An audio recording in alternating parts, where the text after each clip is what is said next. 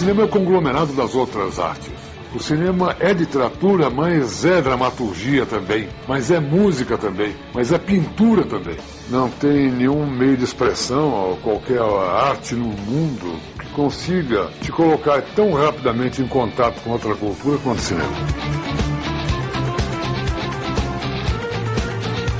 Filme nenhum é fácil, entendeu? E é por isso que é tão legal fazer.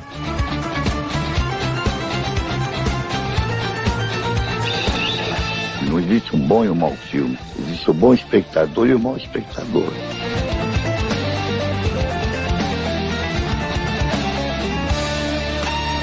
Você está ouvindo Masmorra Cast, o podcast do site cinemasmorra.com.br.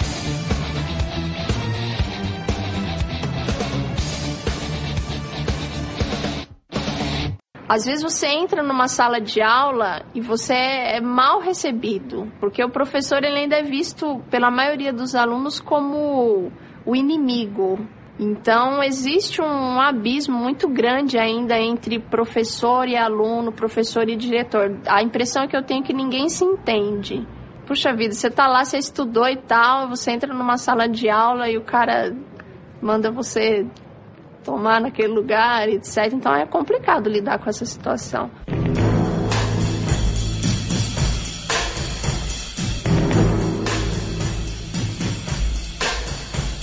Olá, estamos aqui mais uma vez gravando o Masmorra Cast e nessa data tão especial, né? Dia dos professores, o mestre, essa pessoa tão importante nas nossas vidas, né? E eu tô aqui com a presença dos nossos amigos aqui, o Marcos. Tudo bem contigo, Marcos? Opa, tudo certo. Com o Alexandre, o Nerdmaster do Paranerdia. Olá, tudo bem? olá, tudo bem? Muito legal. O Bruno, que é lá do Cinéfilos, do Transmissão Fantasma. Tudo bem, Bruno? Tudo bem, tudo bem. Prazer estar aqui novamente. Ô, querido, prazer é todo nosso, viu?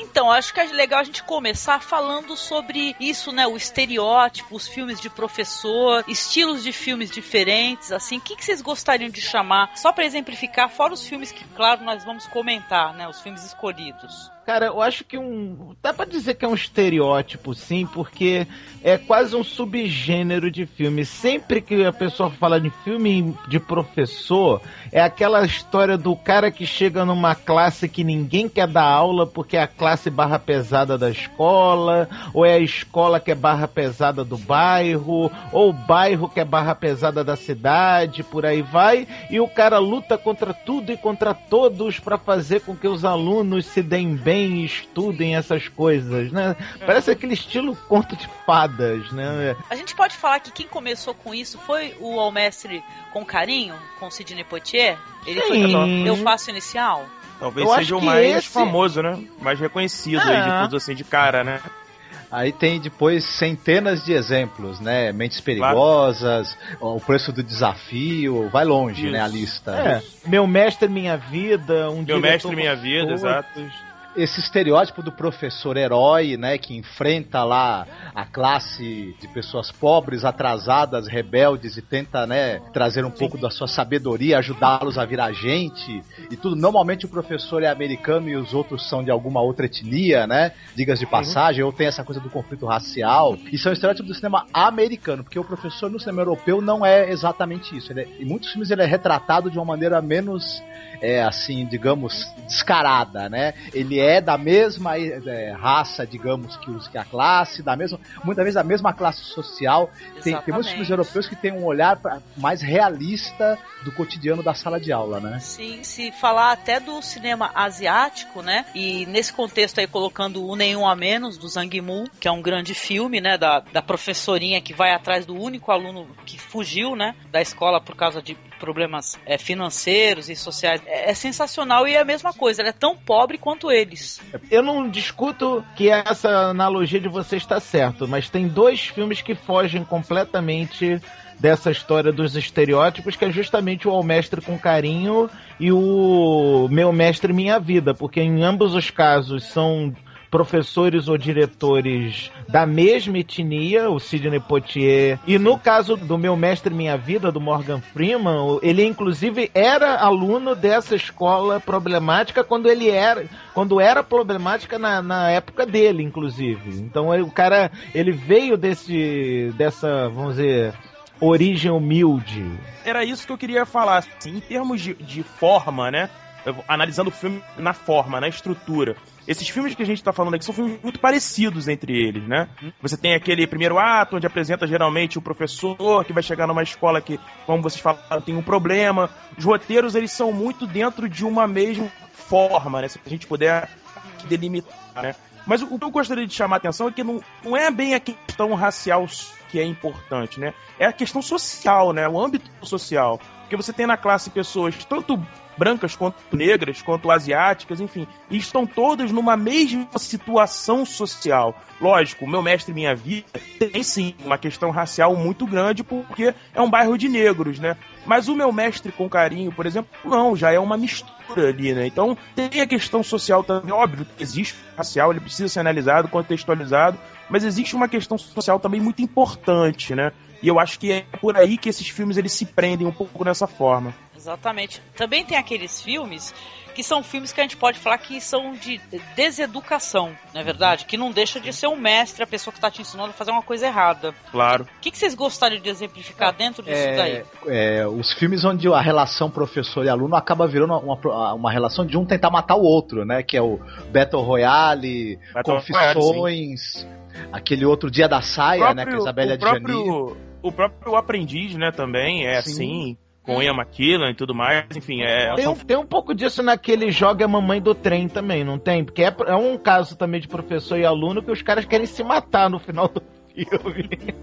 É, Bom. dá para subverter a ideia, né, do professor que tá ensinando uma coisa boa e o cara que tá ensinando uma coisa ruim. O próprio Assassinos do Matia Kassovitz é assim, né? É o cara é. Que, tá, que tá querendo é, é, deixar um legado, né? Deixar Sim. a arte dele de matar para uma outra pessoa. A gente gosta de exemplificar os casos legais, né? Mas Sim. É, o professor, ele é um arquétipo do mentor, né, Jéssica? Toda vez que a gente tem um professor que tem algo a passar para um aluno, e aí no, no filme geralmente existe um aluno ali que está à frente daquela classe, que geralmente é melhor retratado e tudo mais. Até o Marco citou essa coisa do, do assassinato, um aluno que quer matar o seu professor, enfim, que acaba virando uma disputa, né? Quando o mentor, ou aquele mestre, no caso, o aluno se equipara a ele, né? Porque todo o roteiro precisa haver um arco de crescimento da personagem. Quando a personagem chega no status ao qual ele se nivela com o professor, acontece o que o Marcos falou, que é geralmente esse tipo de roteiro, né? Quando ocorre essa coisa de disputa para assassinar e tudo mais, enfim. Perfeito, perfeito. A minha filha tá pedindo aqui,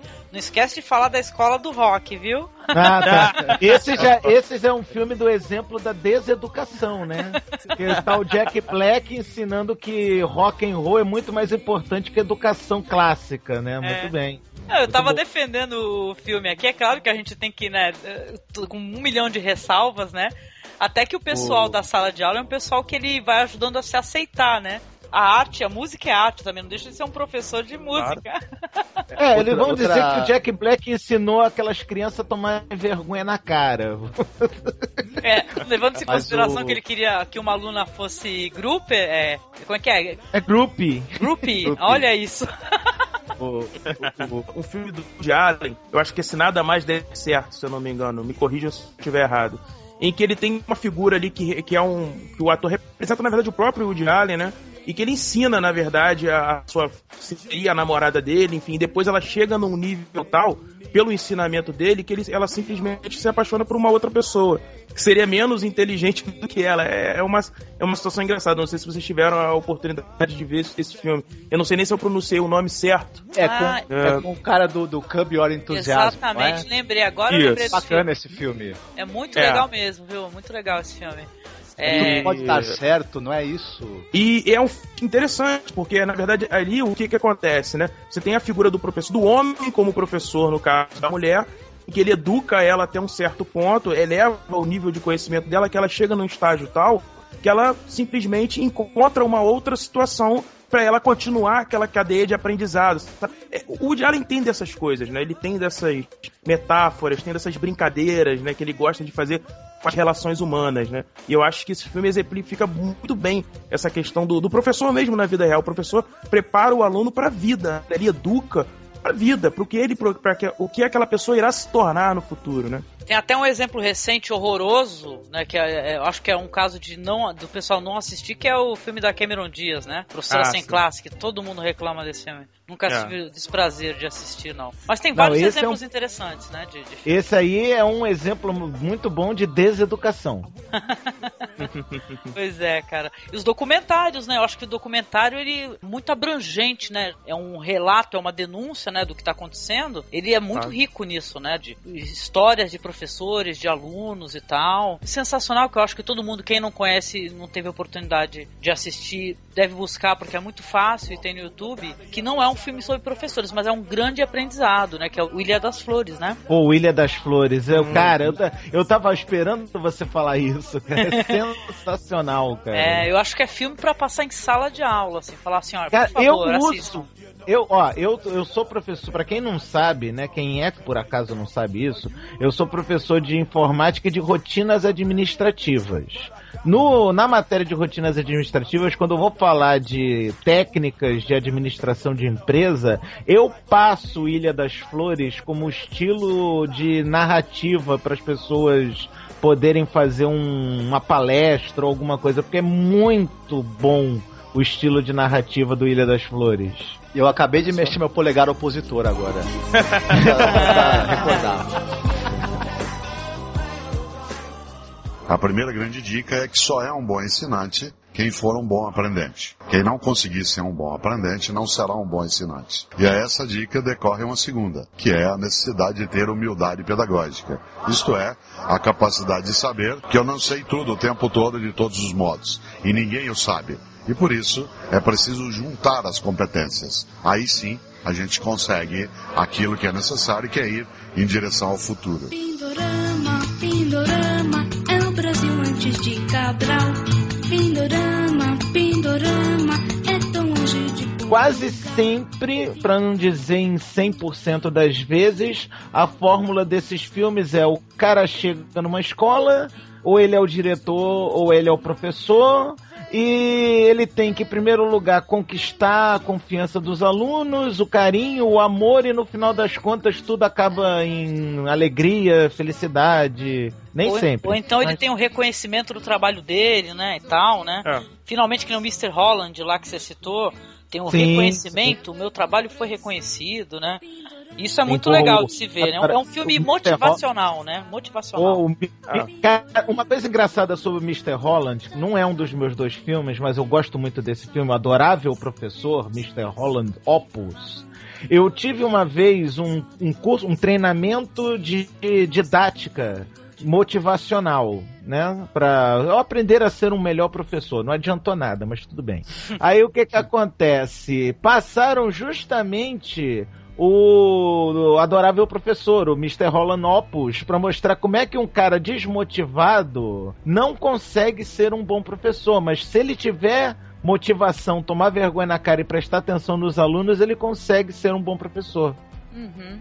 No nosso país, é claro, o professor ele convive com a falta de grana, a falta de estímulo, né? É uma, é uma grande realidade, né? O Marcos que trabalha com educação, ele é muito capaz de falar sobre isso daí, né? Que ele vê isso todos os dias, né, Marcos? Professor Raimundo que o diga, né? Pois é. Eu acho que falta também, falando nisso, filmes que retratem o quanto o Estado ele pisa na garganta do professor e deixa o professor à sua própria sorte, né? Para uhum. tentar vencer a batalha da educação, né? Essa coisa dos áudios, alguma coisa do Paulo Freire e do Florestan Fernandes, que foram grandes, Perfeito. né? Perfeito, e geniais, né? Os caras falam uma coisa assim que é uma coisa que impressiona muito. Eles falam assim que o, é legal o professor não é te ensinar só aquele conteúdo programático e tal, mas aquele que te faz sentir o desejo e a curiosidade de tu conhecer realmente as coisas, né? Que eu acho que isso que é um, um problema nisso daí, né? Que eles já estão desmotivados, como é que eles vão conseguir passar, né? Esse desejo, essa ânsia de conhecimento, né? Um dos maiores exemplos disso é um dos filmes que o Bruno vai falar. Perfeito. Então, o que, que vocês acham? Podemos começar a abordar, então, os filmes e comentar? Podemos. Bora. Podemos? Perfeito, então.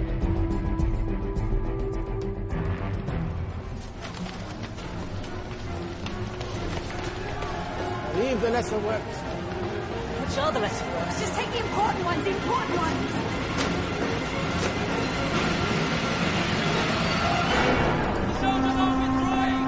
E aí, Marcos, qual que é a sua sugestão de filme sobre professor, aluno? Uhum. Então, é, eu Assim, eu fiquei muito contente quando em 2009 saiu esse filme Ágora, que no Brasil recebeu o título de Alexandria, que fala sobre essa figura, a Hipátia, né? Que foi uma grande professora, né, pesquisadora, estudiosa de matemática, astronomia, enfim, geometria e tudo, que viveu na, na cidade de Alexandria durante o Império Romano, quando foi a ascensão do cristianismo dentro do Império Romano, quando o cristianismo estava se tornando a religião oficial do Império. Então eu sempre achei uma figura muito interessante. Quando eu soube que ia ter o filme, eu fiquei muito animado. E o filme realmente é bastante bom. É, ela é vivida pela Rachel Weisz, né? Que tá o, excepcional. Tá excepcional. Quem faz o pai dela, que era o Theon, né? É um ator que eu adoro, que é o Michael Lonsdale, né? Tá recentemente no filme é, dos Homens e de Deus, né? Aquele filme francês também maravilhoso, né? Uhum. Pra contextualizar um pouco, basicamente isso, ela é uma professora é, na, na, escola que ficava ao lado, anexa à biblioteca de Alexandria, né? Nos anos aí, entre o ano 340 e alguma coisa da era cristã. É, acho que era, era Teodósio I, que era o o César, né, que era o imperador romano na época. Só que ela pegou uma fase lá em Alexandria que estava acontecendo o seguinte: você tinha os cristãos, você tinha os romanos, você uhum. tinha ali os egípcios que viviam também dentro da cultura greco-romana, que cultuavam os deuses egípcios, mas também cultuavam os deuses greco-romanos. Então você tinha um caldeirão cultural ali.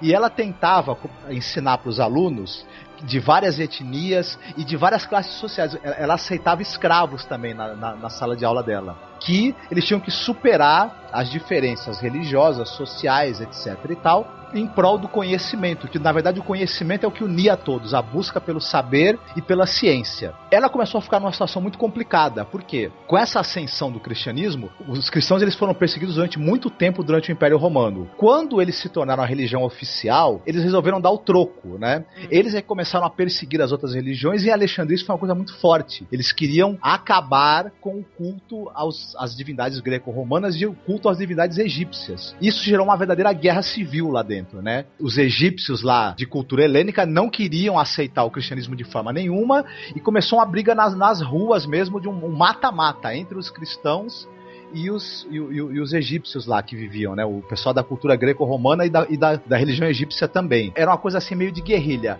Um atacava o outro, aí tinha uma retaliação, aí matavam um pessoal, o outro pessoal retaliava, aí os judeus também que eram presentes na região também eram atacados, depois retaliavam, e a Hipátia, ela fica tentando contornar isso, né? Ela fica tentando manter a unidade dentro da escola dela, tenta é, impedir que os alunos dela comecem a matar um ao outro, mas não tem jeito, né? Ela acaba sendo, sendo mais uma vítima desse ódio que tá comendo solto ali na, na cidade na época, né? O filme é, é, muito bem feito no sentido de mostrar esse contexto todo, de, de ser um retrato dessa intolerância, é, mostra as investigações que a Hipátia estava fazendo do estudo do, da Terra girar em torno do Sol, do Sol como centro do universo e não a Terra, né? O sistema ptolomaico, enfim. É uma coisa bem interessante. O filme peca também porque acho que o único defeito que eu colocaria, né? Quem já assistiu talvez até concorde comigo ou não, é que uhum. cria-se um triângulo amoroso ali entre o prefeito da cidade, né? De Alexandria, Sim. um escravo que, a, que, a, que teria sido aluno dela, e através uhum. desse, dessa desculpa que o roteiro tem do, do, do, triângulo amoroso, ele muda no final do filme a maneira como a Hipátia é morta, inclusive. É. Ele altera altera, né, o contexto da morte dela, que eu acho que não precisava disso, né? Porém, até então, tirando essa questão do triângulo amoroso desnecessário, o filme ele é muito bem construído, ele narra muito bem essa coisa da vida dela e faz um retrato de, um, de uma grande professora, de uma grande pensadora e que foi vítima da intolerância religiosa, né? E de intrigas políticas também. Viu? Eu recomendo muito. Aliás, visualmente também ele é belíssimo. Não fez o menor sucesso o filme, não é uma pena, né? É um absurdo, né? Que ele é, ele é um filme assim, é, incômodo, né? Uma coisa que eu tenho que falar sobre Alexandria, além de ter um lindo nome esse filme, pelo menos em português, agora também é muito bonito, mas Alexandria eu acho melhor. Cara, quem assiste ao Raquel West em Alexandria não reconhece ela dos filmes da Múmia, cara. Ela parece outra pessoa é. completamente diferente, para melhor no Alexandria, é, tá? É sensacional. Não, e o diretor é um diretor de sucessos também. Os outros, ele, ele foi ele que dirigiu. Abre os Orros, o Teses, né? Que foi um sucesso, o terror. Alejandro Amenábar, né? Isso, Alejandro uhum. Amenábar. Mar Adentro com Javier Bardem. Então o cara ele tem uns sucessos aí no currículo dele, entendeu? Agora, sacanagem, infelizmente o Ágora não fez sucesso. Eu recomendo muito que o pessoal assista porque o filme é muito bonito e traz todas umas questões interessantes, femininas, porque no começo do filme, né, a professora que estão tentando casar com ela, né? Tem isso, né? Ela rejeita, né? Ela rejeita o casamento que querem impor para ela, ela quer ser uma educadora, ela quer ensinar, ela tem prazer nisso, ela, ela rejeita isso e ela sofre também por causa disso, porque ela não quer aceitar a condição de mulher submissa dela. A questão do triângulo amoroso é até engraçado, né? Porque na verdade ela não ama nenhum dos dois, né? O que ela ama é o conhecimento. Sim. É a sim, matemática, a filosofia, a ciência para Os ela. dois o é que são apaixonados por ela, né? É, é, é, isso é que é- até me chamou a atenção quando você falou triângulo amoroso. Eu fiquei, é, de uma certa forma, na verdade, existe dois apaixonados por uma terceira pessoa que não é apaixonado por nenhum deles. É apaixonado por um, um quarto elemento, na verdade, né? Que é essa questão do conhecimento. E, nossa, a, a trama do filme, eu acho isso, apesar de ser um pouco, talvez, forçado, como o Marcos colocou, eu acho interessante, né? Porque quebra um paradigma, né? Dessa coisa da mulher ter que se apaixonar é, por um homem, né? Ela pode se apaixonar simplesmente por uma ideia ou por uma filosofia de vida, enfim. No caso dela, pela questão da, da ciência. E o filme tem uma fotografia fria, né? Muitas vezes até um pouco que dá essa sensação de tristeza da própria personagem, né? É, Esse puxando pro azul, ela- né? Azulado. é, ela- ela é uma personagem isolada justamente por isso que ela vive num mundo que não a compreende, né? Ela vive num mundo que é fora, talvez, da, da realidade dela. E eu acho que o Alejandro acerta muito, principalmente na direção de arte, sabe? Ele, ele consegue puxar da Rachel Wise uma interpretação mais forte, sabe? Em alguns momentos também deixar ela um pouco mais desprotegida, né? Aquela única mulher naquele mundo cercado por homens, sabe? Eu gosto muito desse filme, Noriega. Eu, eu acho, acrescento no que você disse que todos deveriam ver. Muito Pois é, bem. como a Angélica falou, é uma pena que ele foi pouco visto, na verdade, né? Então, Ah, é eu- uma pena, é uma pena. Uma pena. Beleza, É então. verdade. Obrigada, Marcos.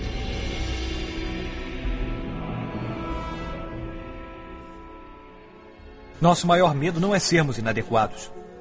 Nossos maiores medos são os de sermos poderosos além da conta. É nossa luz e não a nossa obscuridade que mais nos apavora. Ser pequeno não serve ao mundo. Não há nada de sábio em se encolher para que as outras pessoas não se sintam inseguras ao seu redor. Nós todos fomos feitos para brilhar como as crianças.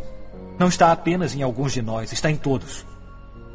E na medida em que deixarmos nossa luz brilhar, nós inconscientemente damos às outras pessoas a permissão para fazer o mesmo, na medida em que nos liberamos de nosso medo. Nossa presença automaticamente libera os outros.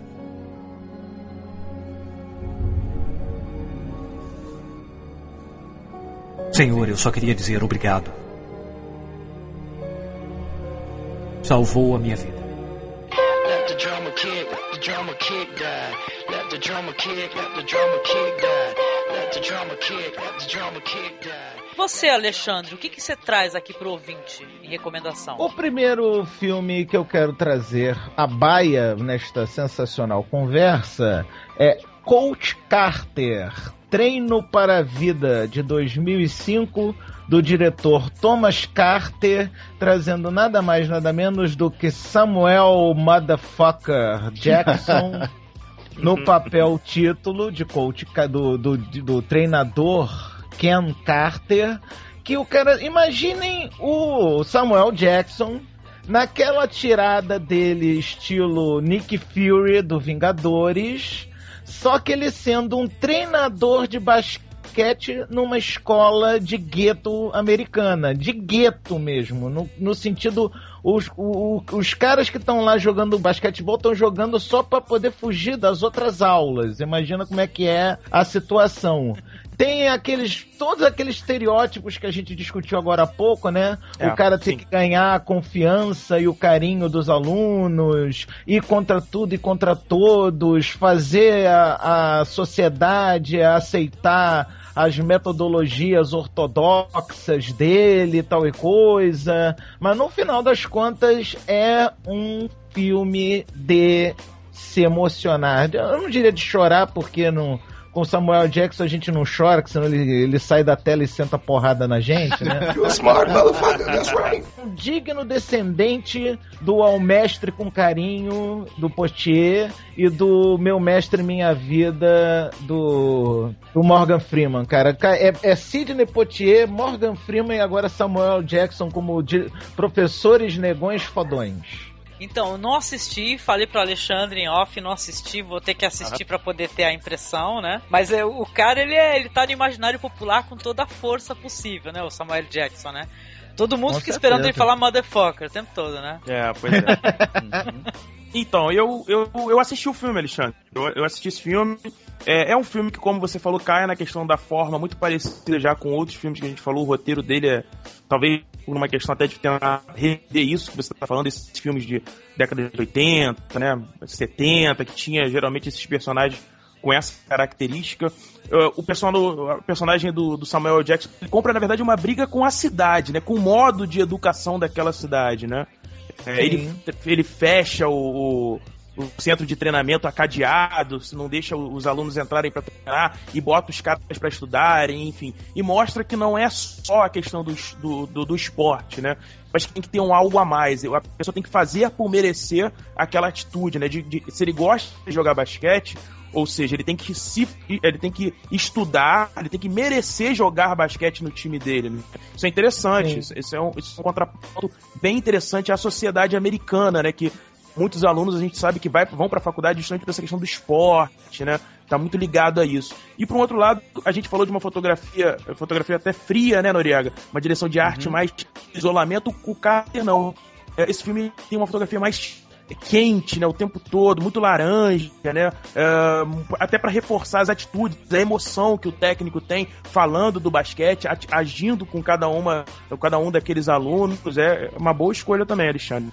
Bruno, você sabe por que, que a fotografia do Coach Carter é mais dinâmica e mais quente, conforme você mesmo falou? Porque ele é um filme da MTV. Ele é da produção da MTV Filmes. É um filme que foi feito.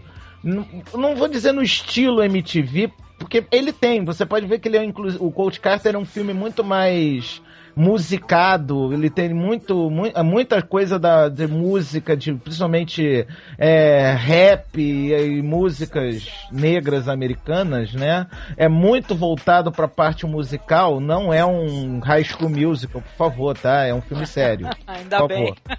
Não, não é um High School. Os caras não param de jogar basquete para começar a cantar, eu te prometo. Ainda bem. Tipo. Não, é, é para levar a sério esse filme. Ele é, ele é musicado, a música, inclusive, vamos dizer, dialoga com o filme. É, um diegética. né? É, na verdade, eu não diria nem que ele é, que Não, ele é music- musicado, mas não é um musicado, musical, exatamente. Eu não diria que ele é musicado nessa forma. Na verdade, a música tem um contexto ali cultural dentro daqueles alunos. Eles são muito ligados para reforçar essa, essa coisa de, de vir de uma classe mais baixa, né? Os que de- se dedicam, na verdade, à questão do basquete, enfim. A questão das etnias que a gente estava falando, Noriega e Angélica, não sei se vocês viram o filme, mas é, é por aí. E a questão, é, essa questão do, da, da escolha da- do- dessa fotografia, talvez desse filtro mais alaranjado e tudo mais, Alexandre, eu não sei se é só por uma questão da MTV, eu acho que até pela questão da intenção também do diretor em te passar que existe uma emoção daquela cidade também com relação ao esporte. Você vê que eles são todos muito ligados, né? A questão do basquete na cidade. O americano é muito apaixonado por esporte, né? Eu acho que a escolha também é por isso, em contraponto à escolha do Noriega, do Ágora, que é justamente para você criar o isolamento, e às vezes a câmera também facilita isso, só enquadrando ela e deixando ela centralizada, por exemplo, na figura da, da Hipátia, que o Marcos falou, e ele faz isso muitas vezes, e o Carter não. Você vê que o enquadramento é sempre dele com os alunos, ou dele com outras pessoas, ele nunca tá isolado, né? Até porque tem essa questão sentimental que a gente tá falando, né? Sim, sim, concordo 100%. Olha, vou ter que assistir pra poder ter a minha impressão também. também, viu? Claro, Já, já por tá favor, aqui na assista. lista. Ah, legal, pô, legal, sensacional. Afinal de contas, o objetivo desse cast é pra isso, é pra pessoa conhecer filmes novos e, Claro, e ir atrás, né? Exatamente. E é, e é interessante ver o Samuel Jackson, tudo bem que pelo, pelo que você falou, ele é um professor meio, meio motherfucker, né? Mas É. é, sair um pouco do, do, do papel estereótipo dele, né? De, certa maneira, né? Que é ou o, o policial megaboga, ou o vilão megaboga, ou, enfim, né? Bom, em nenhum momento ele grita Afro! Não, né? É, Não, não, não. não. Mas Não, no- ele- Noriega, Enfrenta ele- serpentes, né? Também. Pelo, É, menos também não, assisti- também eu- pelo menos eu assisti ele já umas duas vezes no original. Ele não chega a ficar gritando Damn, motherfucker! toda hora, não. Ele ainda joga na zona de conforto dele, Marcos. Você não vai ver ele muito diferente do que você já viu, só que Óbvio, num outro papel, num outro contexto, como professor. Mas ele ainda é autoritário, ele ainda é aquele cara que manda, ele tem uma presença de, de cena muito forte também, né? Até porque ele tá contracenando com muitos desconhecidos e acho que alguns até iniciantes, né? Pelo menos Sim, essa é a minha impressão, sim. Alexandre. Não sei se você concorda Sim. comigo. É, não, mas... concordo 100%. Ali, acho que pelo menos uns 50% do elenco é de iniciantes. É, pois é. E ele ainda é aquela figura que a gente conhece, Marcos, mas num outro contexto. Então ele ainda joga muito na zona de conforto dele. Ah, interessante. Ainda é o Samuel Jackson, né? Então. Ah. É, ainda é o Samuel Jackson, exatamente. É, é é. uma, uma coisa engraçada sobre o Samuel Jackson é que é muito difícil você ver ele num filme que ele não seja o Samuel Jackson. Ele tem um estilo, já existe o estilo Samuel L. Jackson de atuar. Mas É, olha, é. legal a recomendação. Obrigado, Alexandre. Ah, de que? Isso fica Opa, feliz legal. em ser útil.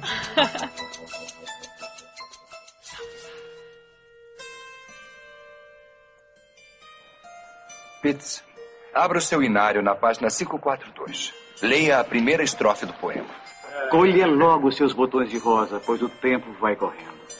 Esta flor que hoje sorri cheirosa, amanhã estará morrendo. Obrigado, Sr. Pitts. Colha logo os seus botões de rosa. O termo latino para esse sentimento é carpe diem.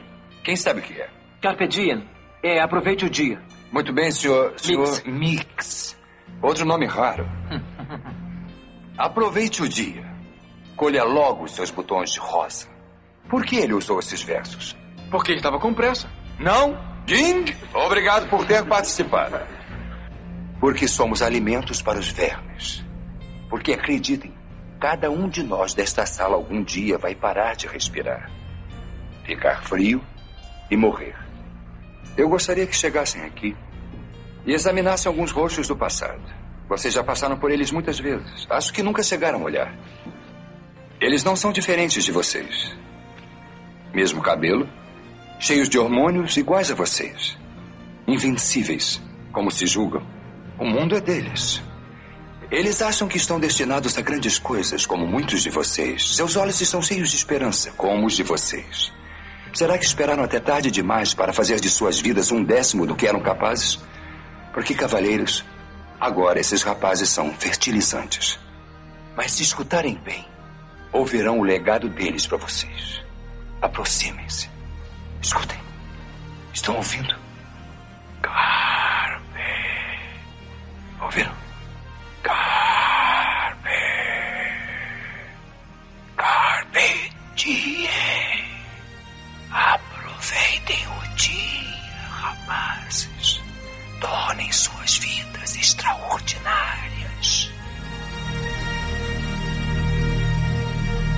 E você, Bruno? O que, que você assistiu pra recomendar? Eu vou falar sobre a minha escolha de filme, que é o Sociedade dos Poetas Mortos. É, por que, que eu. É. por que, que eu escolhi esse filme, tá? Eu, eu acho que esse filme, ele, ele é emblemático de diversas formas, sabe? O, o roteiro desse filme é muito interessante em criar o contraponto dessa escola que ele apresenta, tradicional. O começo do filme, os enquadramentos do Peter Weir, faz uns enquadramentos interessantes, principalmente mostrando aquelas flâmulas, né, de tradição, enfim, outras coisas que estão ligadas àquela escola extremamente tradicional, extremamente cheia de princípios, em que os professores são muito distantes dos alunos, né? É, aquela coisa de, olha, você tem que aprender, tá aqui a matéria, se dane, você tem um dia para resolver isso, o problema é teu. Entendeu? Que os professores eles não dialogam tanto com os seus alunos, né? Uma cena que corrobora sensacionalmente com esse teu contexto, perfeitamente colocado, aliás, como sempre, Bruninho, Obrigado. é aquele professor de latim agricolei, Ah, agricolai, perfeito, Alexandre, exato. agricolon, agricolou, dá vontade de mandar ele tomar naquele lugar. É, Que exatamente. a voz chata do cacete. Não, e, e percebe, Alexandre, como é que o Peter ele, ele, ele é extremamente inteligente. Ele faz primeiro takes longos, né? Pra te mostrar que é chato, sabe? Aquele ensino é, é, é, é, massa, é, é uma massa de ensino mesmo, tentando ser colocado na cabeça daquelas, daqueles garotos e, e nada de pensamento, nada de reflexão em cima daquilo, né? O Robin Williams ele é totalmente diferente disso. Ele dialoga com, as, com os alunos, né? Ele traz os alunos para aquela realidade, ele faz eles começarem a querer pensar, perceber que eles não estão é, habituados com aquela situação, né? Isso, isso é extremamente engraçado, né? Eles se veem algo totalmente diferente da realidade deles. Eles Exatamente. até demoram pra aceitar um pouco isso. Quando ele vem assobiando, que ele passa, e a cena é interessante, porque ele vai de uma porta a outra e deixa a porta aberta. Algo como venham, venham comigo, né? É, me sigam nesse caminho que eu quero mostrar pra vocês. Eu acho isso de uma beleza, sabe? De uma, de uma narrativa de cinema mesmo. De uma Cara, nessa, nessa primeira cena, ele inclusive, depois que ele sai, ele tem que voltar. Gente, vamos, vem comigo. É pra seguir. Levanta daí, vambora. É, Não, é- é muito emblemático essa, as saídas pra, pra extra classe, né? Você não ficar confinado naquela, naquela. A própria arquitetura da escola já é opressora, né? Tenta oxigenar o cérebro dos alunos um pouco, levando-os pra fora, né? É verdade. Sim, no cinema, eu só conheço um professor mais chato do que esses professores do Sociedade do Poeta Morto, que é aquele professor de economia do Curtindo a Vida Doidado. Você lembra O pessoal desse cara? tá babando, né? O pessoal tá babando. É, o cara tá, sala. porra, pra fazer um cara babar no, no- na carteira. A escola, nesse caso aí do Sociedade do Poetas Mortos, só servindo para colocá-los dentro daquele contexto social de classe média, classe alta e tal, só isso, né, para falar que tem educação, né, educação padrão, né, e tal, e É. olha lá. Não, e eu queria até aproveitar o ensejo para falar que eu coloco assim pra mim pessoalmente que o sorriso da Mona Lisa com a Julia Roberts é uma versão feminina dessa história aí, Sim, já opa, que ela sim. sendo uma professora de arte, entendeu? Sim. Que as mulheres estão ali também só estudando porque é para serem, serem moças ricas e bem educadas e tal, aquele tradicional arte não para fazer você pensar, fazer você refletir, e a arte só para você apreciar, saber discutir sobre num jantar de negócios do marido. A diferença, talvez, entre os dois, ele- eles realmente têm muitas semelhanças. É, é quase que uma versão feminina, né? O Sorriso de Mona Lisa, como você mesmo falou. A diferença, eu acho que tá, tá na narrativa. Enquanto que a do Sociedade dos Poetas Mortos, ela é, é uma narrativa muito pensada, muito bem construída, né? Tanto do- do- no que diz respeito à- leitura visual, que é feita de tudo, de você ter planos longos, estáticos, e geométricos e com cores geladas, quando tá os, os outros professores, e a, e a câmera, quando tá no Robin Williams, ela passeia mais, você tem a introdução de cores mais fortes, cortes mais rápidos. A câmera, quando o Robin Williams se aproxima, você tem muitos travelings, você tem panorâmicas, você tem eh, outros recursos que ele até ângulos diferentes, justamente pra te incomodar, né? Pra, te, pra ele faz aqueles alunos pensarem, né? São ângulos mais abertos, né? Tem muito, Sim, muitas cenas sim. dele que ele tá em local aberto. Mas é Sim. propositalmente pra dar esse desejo de expressar a liberdade que o personagem inspira.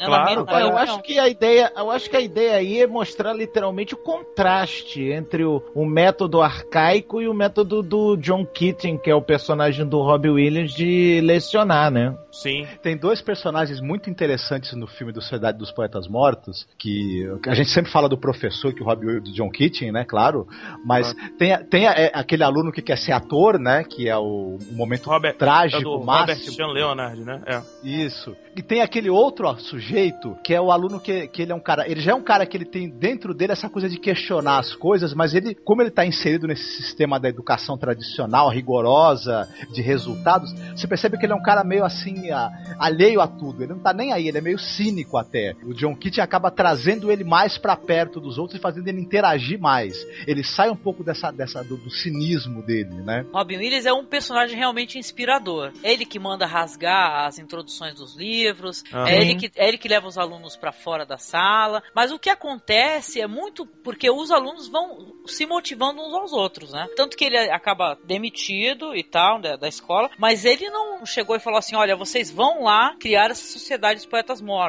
Em nenhum momento, né, ele, ele falou para eles o que, que eles tinham que fazer a partir dali. Eles que ficaram motivados e tal, viram que tinha uma possibilidade deles serem libertos daquela sociedade claustrofóbica, né, da época e tudo. Mas, pô, é- eu sempre achei injusto o final do filme quando ele é demitido. Ele plantou uma semente e ele Uhum. não sabia que árvore ia brotar daí, né? E outra Olha, coisa também, verdade. não tem mudança sem crise, né? O Claro, o claro. Sim, também, sim. o filme ele é muito inteligente muito, em perceber isso, que a mudança também ela traz crise, ela traz consequências e tem um preço, né? Claro, pra claro. você ir contra o que esperam de você, né? Então o filme é muito consciente também nesse sentido. O Sociedade dos Poetas Mortos é um filme tão emblemático, tão cultuado no meio cinematográfico, que ah, ele criou, ele cunhou alguns termos que, que todo mundo usa. Carpe diem, né? todo o seize the falava. day. Todo mundo fala Carpe Diem em homenagem ao Sociedade dos Poetas Mortos. Ou Ó, então, capitão, oh meu Captain, capitão. my Captain, né? Ô capitão, meu capitão. Pra... Aquela, porra, aquela cena dos garotos se levantando nas mesas pra dizer, ó capitão, meu capitão pro cara. Porra, leva a mão não, mas eu chorei. Eu vou dar aula aqui até as provas. Acharemos um professor de literatura durante as férias. Quem pode me dizer onde estão no livro de Pritchard? Sr. Anderson? Livro? Não estou ouvindo, Sr. Anderson. Pizza? Quero me informar, Sr. Cameron. É, pulamos muita coisa, senhor. Estudamos os românticos e alguns dos capítulos sobre a literatura após a Guerra Civil. E os realistas? É, acho que pulamos quase tudo, senhor. Tudo bem, vamos recomeçar. O que é poesia? Entre. Com licença. Eu vim buscar as minhas coisas. Devo voltar depois da aula. Pegue agora, Sr. Keating. Cavaleiros, abram na página 21 da introdução. Sr. Cameron. Leia em voz alta o excelente artigo do Dr. Pritchard sobre compreendendo a poesia. É, esta página foi arrancada, senhor. Pegue o livro de outra pessoa. Está faltando em todos. Como assim está faltando em todos? É, senhor, é, nós... Não importa. Leia. Compreendendo a poesia pelo Dr. J. Evans Pritchard, PhD. Para entender totalmente a poesia, precisamos analisar sua métrica, rima e figuras de linguagem. Depois perguntamos duas vezes. Primeiro, como foi apresentado o objetivo do poema? E, segundo, quão importante é esse objetivo? A pergunta 1 avalia a perfeição do poema, a pergunta 2 avalia a sua importância. E depois que essas perguntas são respondidas, torna-se muito fácil determinar a grandeza de um poema. Se o índice de perfeição do poema for colocado na horizontal do gráfico... Eles forçaram Silêncio, todo mundo a assinar. Anderson. Por favor, acredite em mim. Eu é verdade. acredito em você, Todd. Saia, Sr. Keating. Mas a culpa não foi dele. Sr. Anderson. Mais uma indisciplina dessa e qualquer um será expulso desse colégio. Saia, Sr. Keating. Eu disse saia, Sr. Keating.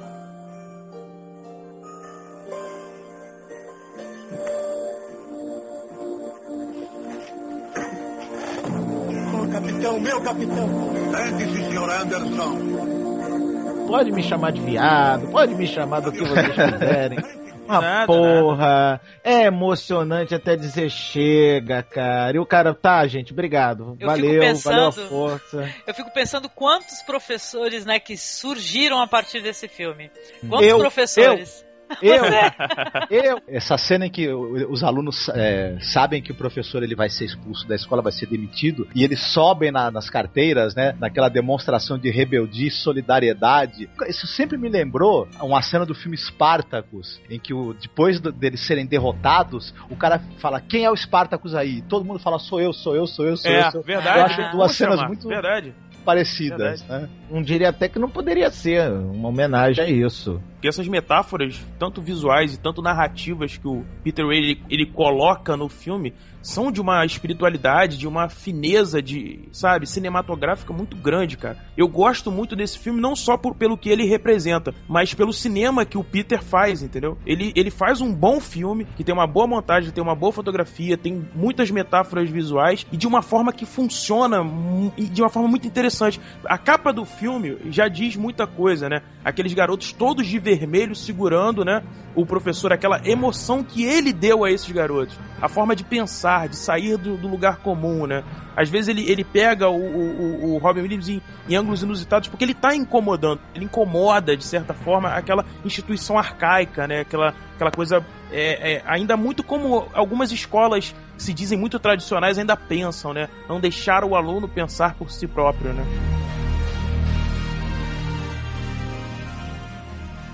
Eu estou pensando há muito tempo em propor um novo tipo de professor. É um professor que não ensina nada, Ele não é professor de matemática, de história, de geografia. É um professor de espantos. O objetivo da educação não é ensinar coisas, que as coisas já estão na internet, estão, estão por todos os lugares, estão nos livros. É ensinar a pensar, criar na criança essa, essa curiosidade, essa curiosidade que esse objetivo, para mim, esse é o objetivo da educação, criar a alegria de pensar. Eu já tive uma experiência muito interessante com a menininha de 7 anos. Eu estava com a cabeça quente e eu resolvi então, para descansar a cabeça, fazer uma prateleira. Peguei minha serra circular, minha chave de fenda, as ferramentas. Levei ela para cima e comecei a me preparar.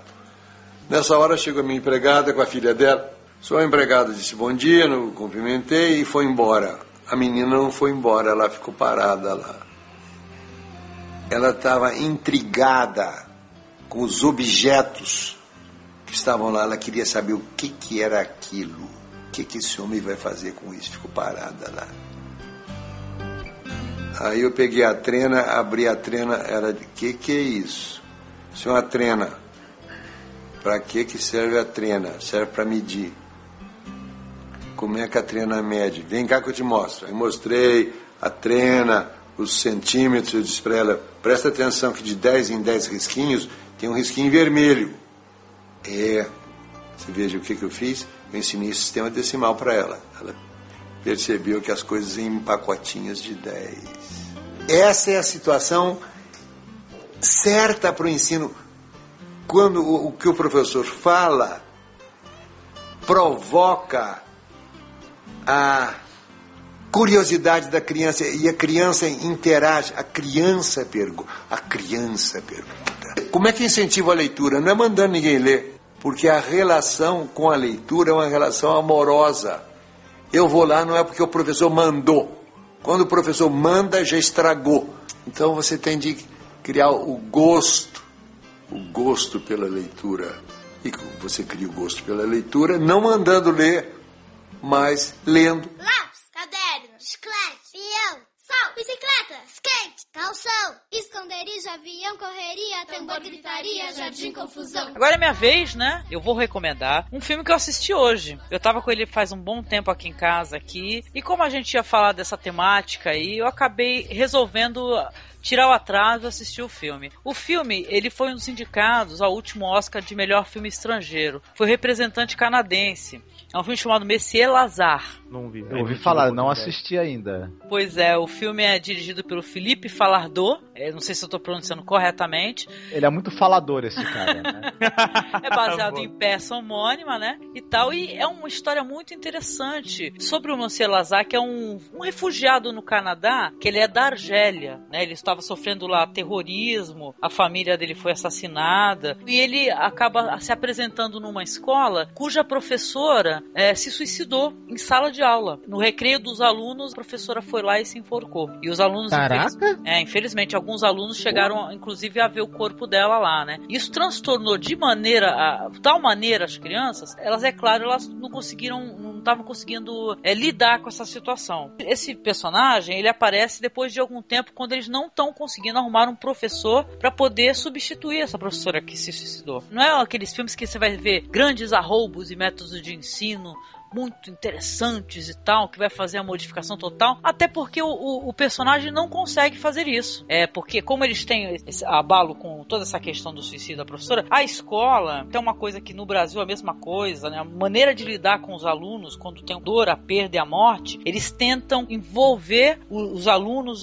numa bolha, né? A tendência dos educadores é essa, né? Envolver numa bolha, não falar sobre isso, colocar psicólogo e tal. Mas como o Marcelo Lazar é de um local que vivia em guerra e morte, a própria família dele é uma família que também morreu por causa disso e tal, porque a, a, a esposa era professora e ela publicou um livro que era contra a, a anistia de certos torturadores e tal, e acabou a família sendo assassinada por conta disso. E a própria história dele de vida é uma coisa que faz com que ele não compreenda por que, que essas crianças têm que ser tão protegidas de toda a dor. É muito legal. As crianças, os atores mirins, para quem tiver a oportunidade de assistir, eles têm uma atuação que fora de brincadeira, entendeu? É de chorar. Eles, eles são muito expressivos. Tem um aluno que ele teve um problema com a professora antes dela se suicidar. Ele falou que ela tinha dado um beijo nele. Como ele tinha muitos problemas em casa, ele queria agredir a professora de algum jeito. Aí ele saiu espalhando que ela beijou ele. E é um moleque de 11 anos. Os alunos são todos em torno de 11, 12, 13 anos de idade. E de várias etnias também. Então é, é muito interessante a história, assim, porque a gente vê esse, esse personagem que ele não consegue se adaptar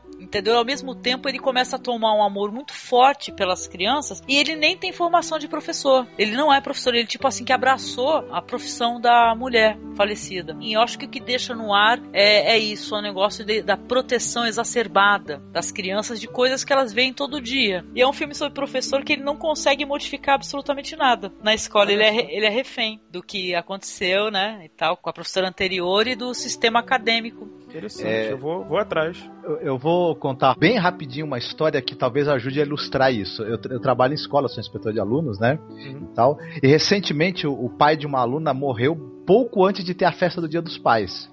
Nossa. É, e como a Angélica mesma falou, o pessoal resolveu não tocar no assunto. Cancelaram a festa do Dia dos Pais e ninguém tocava no assunto de jeito nenhum. Aí um belo dia nós estamos lá no refeitório durante o lanche das crianças, tá todo mundo conversando, blá, blá, blá, rindo, blá, blá, ela para a menina olha para a cara de todo mundo bem seriamente e fala: Meu pai morreu. Nossa, de uma maneira muito séria e muito compenetrada. E ninguém conseguiu dizer nada para ela naquele momento, ficou todo mundo calado assim.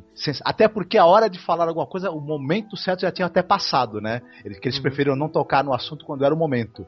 E aí também já tinha passado, todo mundo continuou calado como estava, né? E é isso aí, né? A, o senso de realidade da criança, eu, eu acho que foi mais perspicaz e superou dos adultos. É. Né? Cara, isso não deixa as pessoas seguir em frente, entendeu? Esse que é o Entendi. problema. Não, não Cara, é a, é a maldita mania dos adultos de achar que criança não entende porra nenhuma, né, cara? Criança entende mais do que muito adulto, gente. Vamos falar sério, vamos. Eu, eu não vi esse filme recomendado pela maravilhosa Angélica, mas vou correr atrás dele no momento que acabar esta gravação, porque eu adorei essa história, cara. Eu, eu estou agora na fissura de assistir este filme. É, eu também fiquei bastante curioso, Angélica. Você é é, deixou é, bastante curioso para assistir. É muito interessante. Não, e a educação dele, como é uma educação é mais formal, ele chega com toda aquela formalidade, passando ditados com o texto do Balzac, entendeu? Para as crianças, as crianças uhum. viajando. A professora anterior, não, ela passava histórias, contos infantis. Ela tratava as crianças mais como criança, entendeu? E ele também Entendi. teve que aos poucos reaprender também como lidar com as crianças, né? E tal. É, é, é muito bonito. E o ator, ele tem um olhar assim, cara. Ele é um professor que eu adoraria também também. Filmaço, assim, também. Adorei. Mereceu a indicação, a Oscar. Sensacional, sensacional.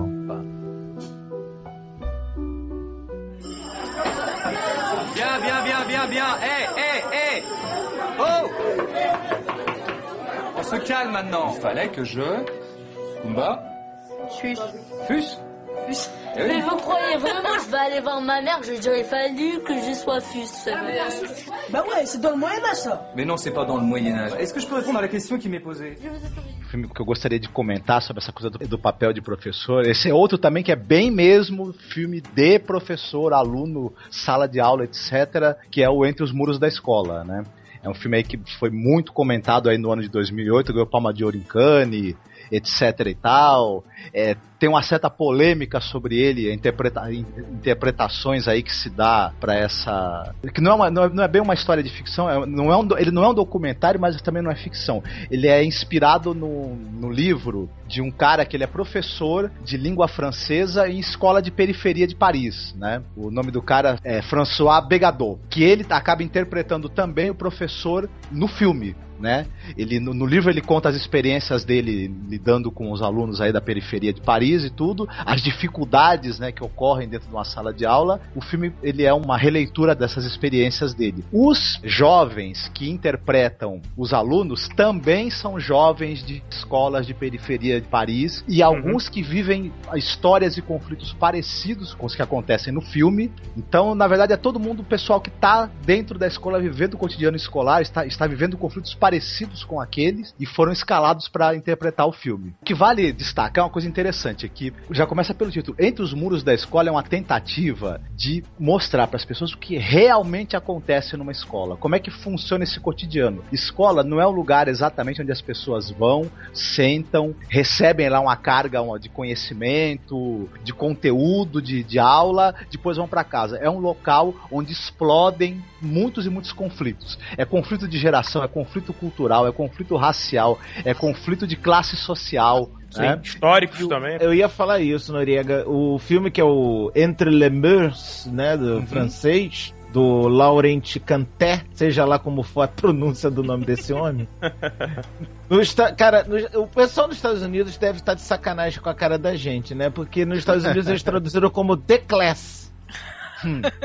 Não, é, é- é sacanagem, né? The Class. Mas uma coisa que o Noriega, cara, falou e tá perfeito. A ideia de- por trás desse filme é mostrar que dentro dos muros da escola é um outro mundo, é uma outra realidade, tem regras próprias, o modo de vida dos alunos dentro da escola é uma coisa, fora da escola é outra. Cara, sensacional. Noriega, eu tô aqui agora batendo palmas pra você. Porque esse Entre os Muros da Escola é sensacional mesmo. Muito parabéns mesmo, cara. adorei esse filme. Outra coisa que eu acho curiosa é como ele trata a figura do professor. Não é o herói infalível, é, que sabe como resolver tudo, que vence todos os desafios, que, que pega o aluno ali que é o pobrezinho, o coitadinho, o que não sabe nada e vai incentivando até ele chegar num outro patamar. Ele já pega jovens têm acesso à,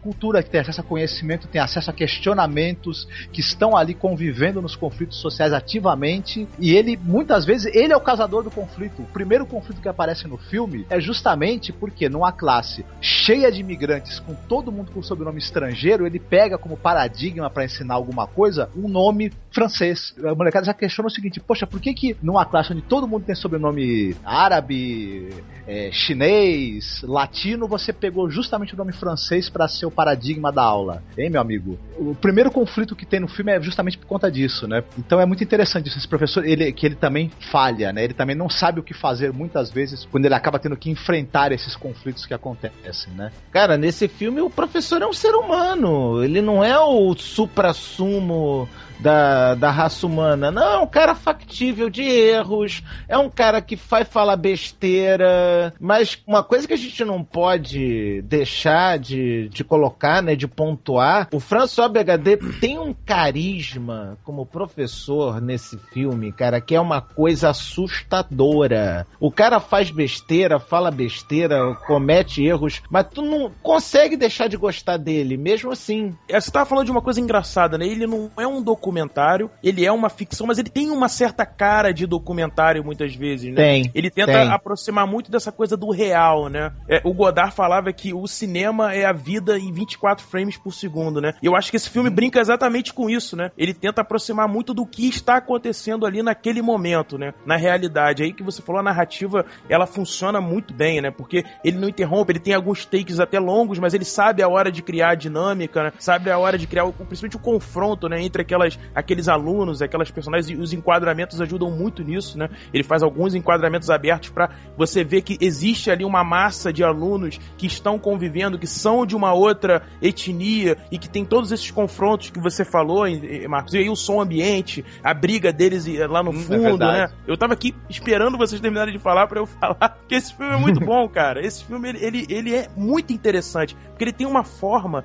que não é uma forma peculiar desse tipo de filme. Lembra que a gente citou, né, Alexandre, no começo? Sim, Todos aquela, sim. aquela massa de filmes, ele não se encaixa nisso, cara. Ele se encaixa num outro, numa, numa outra espécie de filme, né? Que entre o muro da escola existe toda uma outra sociedade, existe uma outra organização, existem outros contratos sociais, existe outra interação que não a que a gente conhece.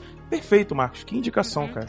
É, de- dentro dessa questão aí de a França e o aprendizado e o choque de culturas, eu podia só citar um filme dentro do que você falou aí, Marcos? Sim, claro. Que é aquele filme do Jacques Audiard, né? O Profeta, né? Oh. Que é a mesma coisa também, a cadeia, né? Que o rapaz fica preso aos 19 anos, ele, ele é meio árabe, meio córcego e tal, e ele fica preso e a cadeia ali representando a sociedade também, né? Tem toda uma estrutura mafiosa e tal, e ele aprende dentro da cadeia a se tornar uma coisa até pior do que ele era, entendeu? Sensacional, filmaço aí, o filme de 2009, tem toda essa questão que vocês estavam É. falando aí, entre os muros da escola, entendeu? A gente tá falando da França, mas não é diferente. E na maioria dos países é dessa forma. A gente vai. Depois eu vou falar do meu filme um pouco. E é por aí também. Então é interessante esse contraponto.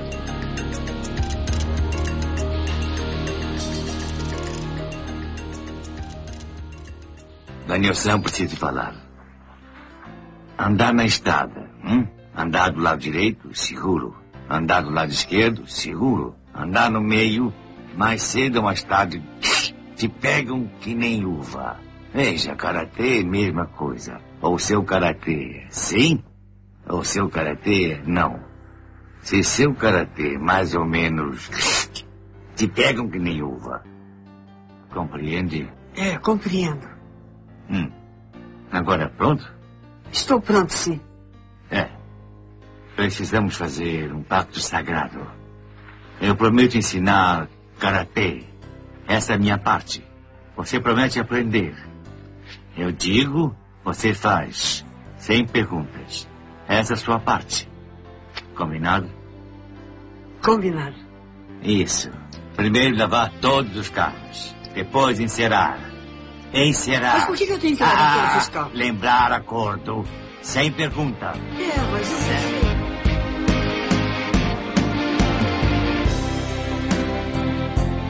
O Alexandre vai recomendar qual que é o filme dele, ou os Sim, filmes. senhora. É, eu ia recomendar um, mas como eu sou sacana e abusado, eu vou recomendar dois. Mas que na verdade é um. É, são dois filmes, mas que na verdade é um filme só. Que é simplesmente Karate Kid. Opa. O de 84 e, obviamente, o novo também de 2010, cara. Porque basicamente os dois filmes são a mesma coisa. Eu imagino que todos nessa, nesta, nesta mesa já viram os dois filmes. Né? Eu vi só o primeiro. É, em, em termos de forma, são, são iguais. São, a fórmula dos dois é a mesma. Moleque mudou da casa dele onde ele tinha um monte de amigos para um lugar novo onde não tem amigo nenhum e aliás todo mundo odeia ele. Certo? A única diferença é que no filme antigo o Ralph Macchio só mudou de estado, né? Só mudou de cidade, não, não teve uma mudança tão grande assim. Enquanto que o garoto lá, o filho do Will Smith, simplesmente mudou de país e É, o mudou Jaden, logo né? pra China, que não tem nada a ver Não, e o, e com o nada. mais, e o mais recente, vamos colocar assim, que ele é, um- é politicamente correto, né? Um pouco mais, né? Do que É. era o anterior, né? Porque rola uma porradaria, mas o Jack Chan não, não quebra a cara da molecada, essas coisas, né? Então no Ah, outro lá tem. Quebra a cara da mole... Ah, não quebra a cara da molecada, porque o Kung Fu do Jack Chan nesse filme é o Kung Fu de defesa, Isso, não é é, o Kung. Fu de ataque, entendeu? Mas os moleques, as brigas dos garotos desse filme, principalmente no coitado do Jaden Smith, o garoto apanha que nem cachorro bandido. É. Não, e tem uma diferença também. Na época todo mundo criticou, é, ah, é Kung Fu, não é Karatê, o que, que é isso, não sei o quê. Mas caramba, eu assisti o filme com a minha filha, gostei pra caramba do filme. Gostei muito Não, do, adorei, eu adorei, filho cara. Will Smith atuando, adorei. Uma coisa, eu não posso deixar de dizer que Mestre Miyagi é meu senhor e nada me faltará, né?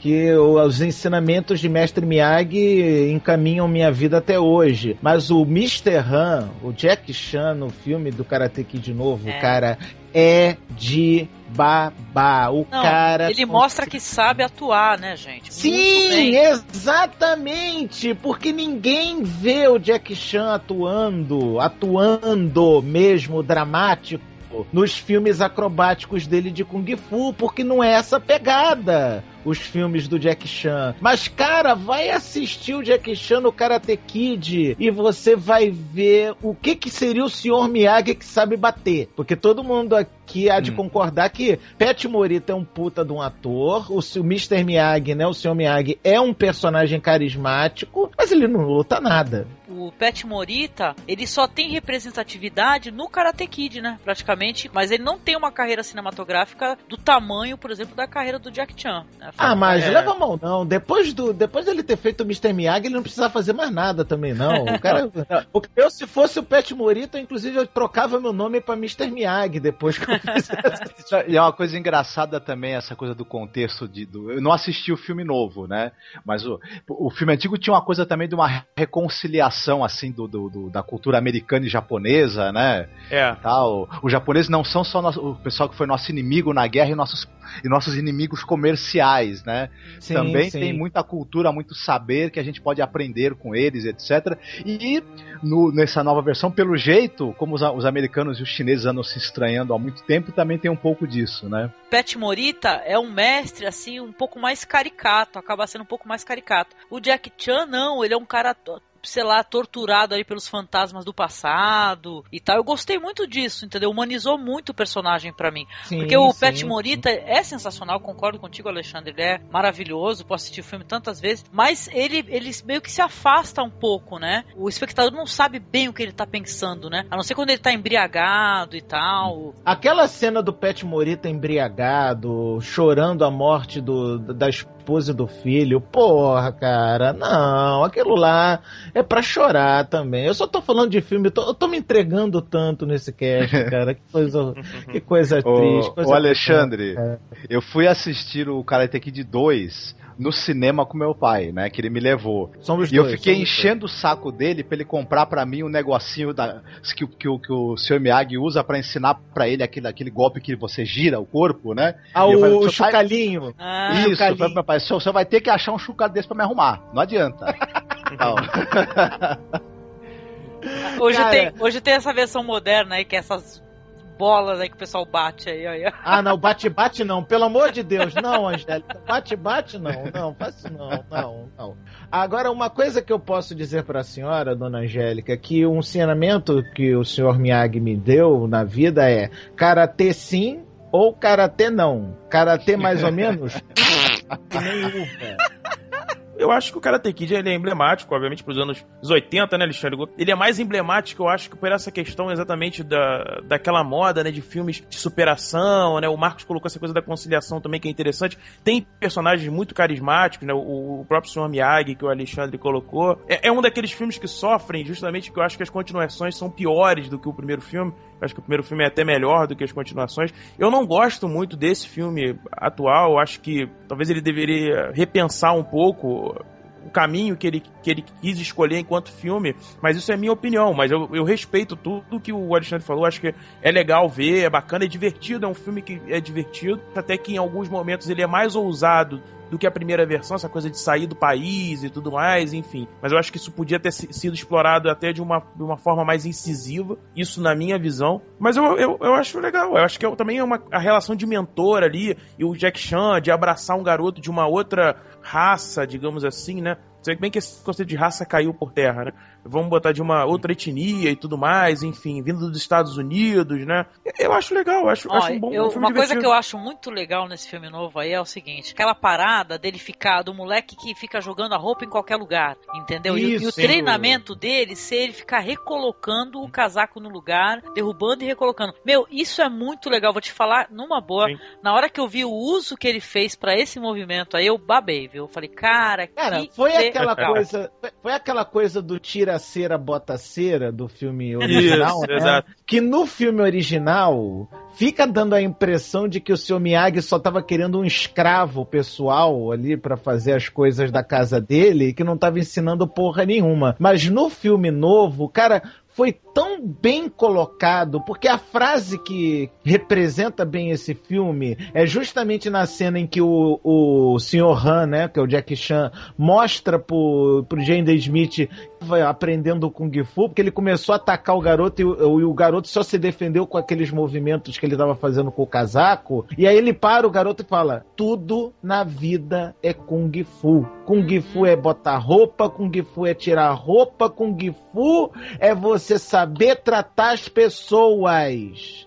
E agora respeita a tua mãe, seu filho de uma égua. É, muito legal. Muito É, legal. Colocou no contexto mais atual, né? Enquanto o outro, assim, é. Pra gente que se a gente for reassistir hoje é legal, mas tá bem datado. Esse daí colocou no, no agora, né? Eu vi ali o comportamento do adolescente que eu tô cuidando, você entendeu? Então é, é muito legal isso daí, né? O, o filme não dava pra ser mais agressivo, até pra não poder pegar esse público juvenil, né? Esses jovens e Sim, tal. sim, sim, sim. É, foi o que Agora, eu falei, é a- divertido, uma é um cena- filme divertido. uma cena que, vamos dizer, é um mote desse filme novo, que justamente a Angélica falou, o garoto jogava o casaco, seja o que Deus quiser, no chão, né? E a mãe dele enchia o saco dele, pega este casaco e pendura. Aí o Jack Chan pegou isso e transformou numa forma de ensinar a fazer golpe. O que que o garoto faz no primeiro dia depois do treinamento quando ele chega em casa? Pendura o casaco. E a mãe pergunta: "Filho, o que que você aprendeu hoje?" Ele nada. Só que ele pendurou o casaco a mãe. Uau! Nossa! É. Como assim ele não aprendeu nada? Ele aprendeu a botar o casaco no lugar. Eu já tô feliz. Não precisa, É. não precisa fazer aprender mais nada. É legal Tá esse certo. negócio do ensinamento que também ajuda a pessoa a melhorar como ser humano, né? Claro, não claro. vai só aprender a lutar ou se defender, não, ele vai aprender a ser gente. E nisso também o primeiro filme é bem sucedido, né? Ele, Sim, ele larga pô. a insegurança dele e tal, ele fica um rapaz mais seguro. Não sei se o relacionamento da mãe é bem desenvolvido, acho que nenhum dos dois filmes, né? A mãe é um personagem meio alheio, né? A, Sim, a, a situação, filmes. né? No segundo é um pouco melhor. Na, a mãe no primeiro filme é um, a coadjuvante do coadjuvante, né? Não- só aparece ali pra dizer oi pro seu Miyagi e acabou. Né? A mãe, no caso, no, no filme do, do Jack Chan, ela é um pouco mais atuante. Ela tem um, um diálogo entre o, o Jaden, a atriz, o Staraji P. Hanson. No caso, tem um, um diálogo entre eles dois, né? Que o garoto acha que a mãe tá gostando demais da China, porque até o sorvete da China é mais gostoso do que o sorvete dos Estados Unidos. Aí ele fica puto, eu quero voltar pra casa. Pô, você só acha tudo pra você aqui é lindo, mas aqui eu só tô me dando mal e tal e coisa. Aí ela, meu filho, desculpa, mas a gente não vai voltar. A nossa vida lá acabou. Nossa casa agora é aqui. Se acostuma. Desculpa, não tem como resolver isso. É muito foda, muito bom. É, a mãe, a mãe serve ali na narrativa também pra dizer que a figura do pai estava ausente, né? Que ele Sim, vivia sim. com ela, que ela fazia esses dois papéis de educar e tudo mais, né? Tinha que ter aquela figura, obviamente, pra dar esse subsídio, até pra gente entender sem precisar tocar tanto no assunto de por que o pai tá longe e tudo mais, enfim. Sim. Legal pra caramba. Eu Gostei da recomendação porque eu já assisti e se vacilar reassisto porque eu gosto muito do filme, viu? Não, É um eu só de sacanagem eu assisti ele hoje. O do novo, no Blu-ray. E, aliás, o Blu-ray desse Karate Kid novo, gente, tá um, tá um desbunde. A, a imagem límpida ali. Cara, é uma- é um tesouro. Se vocês aceitarem sugestão, vão no Blu-ray do Karate Kid novo, que é um, um despautério. É um absurdo de tão bom, cara. Muito bom mesmo. Legal. Que legal, que legal. Eu só queria falar uma coisa pra completar o, o que, tudo que foi dito sobre esse filme e, a- e o lance do, do Jack Chan tá atuando. Os, os artistas marciais do cinema chinês, esses caras sabem atuar também quando precisa, né? Isso é uma Pô, boa, né? Jet É Li, muito pelo amor de. Deus, né? O- Jet Li, Ah, a- o Jet a- Li, o, o, o Bruce Lee também era um grande ator. Não é porque ele é um artista Eu marcial. esqueci que o nome. Eu esqueci o nome do, do artista que faz o Ip Man.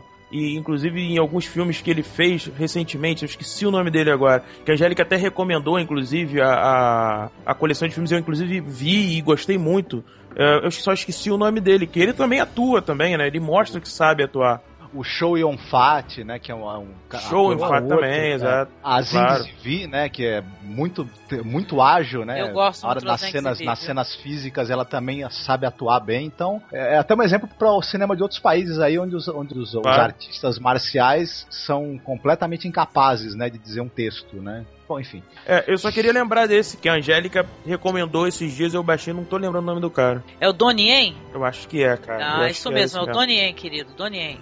Nossa, ele, ele atua bem também, assim, ele, ele faz o que precisa ser feito, mostra ali a verdade da personagem, óbvio, um artista marcial, ele é focado muito na questão da arte marcial, mas ele atua bem, cara, ele, ele convence como Ip Man. Não, você quer ver o, o, o quanto funciona a, a, a movimentação do artista e qu- quanto ela pode é, agregar valor no filme? É só você ver o primeiro Corvo e depois ver as continuações. Que o primeiro, Claro. o primeiro Corvo com, com o Brandon Lee, Brandon a, Lee, é. a movimentação dele é linda, entendeu? Ele é, ele é, é uma poesia ver ele se movimentar. As continuações são, são aquilo, né? Risíveis, né? Não, não, não atingem a proposta do filme, né? Mas olha, legal a recomendação, Alexandre. Muito foda e você ganhou joinha.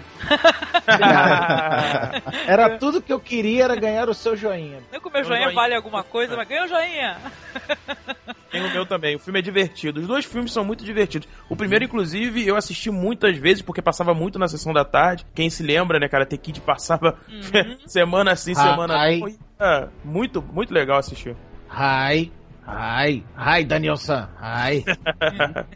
o Karate Kid clássico, né, do, do, do Miyagi, ficou tão emblemático, tão notório, cara, que coisas como Daniel San, o pessoal todo, tinha gente que tinha esquecido que o personagem se chama Daniel Laruso, ele já achava que Daniel San era o nome do personagem, quando na verdade o San, pra quem não sabe, é um, é um sufixo que o, o pessoal no Japão coloca como se fosse Senhor Daniel, ou, Pois é, ou né? nesse sentido. E a galera jurava de pé junto que era Daniel San, que era Daniel e San de Samuel, como se fosse um diminutivo de Samuel. Não, eu lembro na minha adolescência, a gente ficava chamando um ao outro, não sei o que lá, Sam, fulano Sam, entendeu? A gente, todo mundo gostou, cara. O filme fez história, pô, muito bom. Sim. Cara, fez tanta história que virou até desenho animado. Uma porcaria Claro, de desenho Nossa. animado, mas virou. Eu não vi.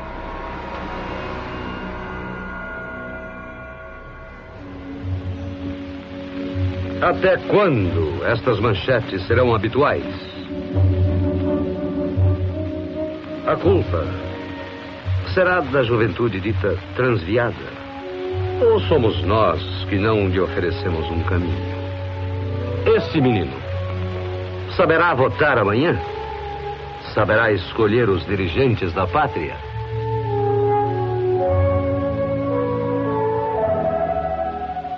Alguém já ensinou a este jovem que os seus problemas não se resolvem desta maneira. Alguém lhe deu uma escola, uma oportunidade, um futuro.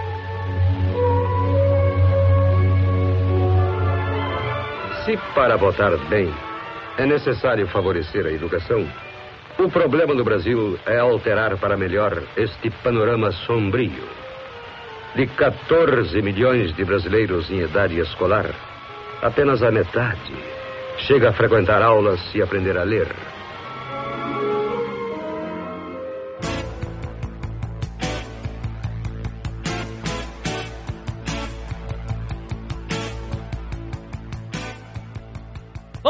Então, você, Bruno, qual que é a sua última recomendação aí? Então, eu escolhi um documentário é, de um cineasta brasileiro chamado João Jardim, que ele fez um documentário, se eu não me engano, de 2006, chamado Pro Dia Nascer Feliz, Angélica.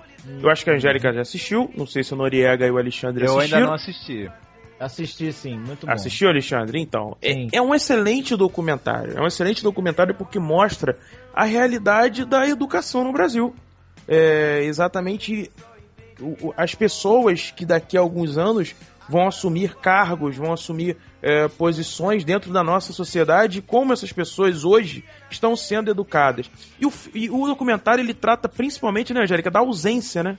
Da ausência de, de estímulo pelos professores, da ausência de interesse dos alunos, da ausência do Estado, é, como o Marcos falou, né, essa questão de botar o pé na garganta dos professores, isso é Não muito tem o presente. estereótipo do professor libertário que desperta paixões, Nada. né? Não tem isso. Nada, nada. O professor é tão vítima quanto o aluno. Exato, Sim, exato. Mas uma coisa, uma coisa que esse documentário mostra, para ser professor no Brasil, o cara tem que ter vocação. O cara tem que gostar de ser professor. Porque se o cara não gostar de ser professor, cara, ele não consegue ser professor aqui no Brasil. É verdade. É, pois é. Verdade. Eu assisti esse filme na escola, passou numa sessão lá na escola, só que eu, só que eu, eu peguei ele, tipo, é, já começado, então eu não sabia que o nome dele era esse. Então eu, eu assisti, pelo menos mais da metade dele eu assisti. Ah, que bom, Noriega. Que bom, porque Ótimo. esse filme ele retrata exatamente a nossa realidade, a realidade dos professores no Brasil, que não é uma realidade bonita, como nós sabemos, só que ela é pior do que a gente imagina. Isso pelo menos pra mim, tá? É, Foi um susto muito grande saber que é, no Nordeste do, do, do Brasil a gente tem escolas que ficam em outra cidade e as pessoas precisam ir de um ônibus é, pago pela prefeitura e que o ônibus quebra de dia sim, dia não. Sim. E que as pessoas, às vezes, no mês vão quatro, cinco vezes à escola. Entendeu? Escola É- que não tem carteira nem mesa, né? Isso, Noriega. É, é impressionante, assim, é- te deixa revoltado. É, o- é o cara que ele tem a, a- a quarta série dando aula para o pessoal que tá na terceira, né? Isso, Sim, perfeito. Sim. Exatamente, assim, é, é um estado, a gente, a gente não tem ideia de que as pessoas estão passando por cada situação para poder tentar se educar nesse país, que é algo que beira a humilhação. Quer dizer, é uma humilhação. Você se educar em certas, partes, em certas partes do Brasil é uma grande humilhação. Eu diria até que beira o surreal, cara. Beira o surreal, exatamente, Alexandre, porque tem uma cidadezinha que eles colocam, é uma cidadezinha não pejorativo, tá? Porque é uma cidade pequena, muito pobre, eles recebem 1.200 reais quando recebem, sendo que 600 reais vão para impostos, vão para outras coisas, então só sobra 600 reais para administrar uma escola. É absurdo, absurdo. Olha que coisa absurda. Tem muita coisa chocante, pô. Algumas coisas me chocaram com força, entendeu? Não sei se o Bruno vai lembrar, até pro final do documentário, a menina descrevendo como é que ela matou a outra. É, Claro. Meu, sim. eu Sim, fiquei sim. a- a- horrorizada, entendeu? E tem uma outra que é tipo assim, uma aluna que é excelente em criar poesia, criar rimas e tal. Os professores não acreditam que ela tem competência. Isso. É bizarro. Exatamente. Entendeu? Fala assim, ah, isso aí não foi tu que escreveu, não, né? Exatamente. Que isso? Até fazendo, até fazendo galhofa, achando que, é- que ela É. tava de, de sacanagem com eles. E todos os lados, né, Bruno? Porque também em escola particular eles mostram, na escola que a mensalidade é 1.600 reais. Exato. Mensais e tem É problema nesse do mesmo ponto- jeito. Exato, Angélica, é nesse ponto que eu queria chegar, é exatamente isso. Ele cria um contraste muito grande com essas escolas e mostra uma escola particular onde, teoricamente, era para aqueles alunos estarem numa situação psicológica muito melhor do que os outros, e não. Pelo contrário, eles têm pressão muito grande, de- alguns até da família, outros se cobram muito por estarem naquele local. Tinha uma menina que ela, por o pai não acreditar numa religião, pela mãe acreditar, ela vivia num dilema muito grande. Ela tinha perguntas que ela não sabia quem perguntar. Então faltava, e sabe, Noriega, esse diálogo da escola com a, a- aquela aluna, sabe? Ela tinha que recorrer muitas vezes ao professor de filosofia e ela não tinha as respostas que ela esperava, porque a vida não te fornece todas as respostas. Então, que- quem são esses alunos que as nossas escolas estão preparando, né? Será que o modelo que a gente tem atualmente é o melhor modelo? Será que é o modelo da década passada ah, ainda é, do século passado, na verdade, ainda é o melhor modelo de escola? Será que não tá na hora de repensar isso,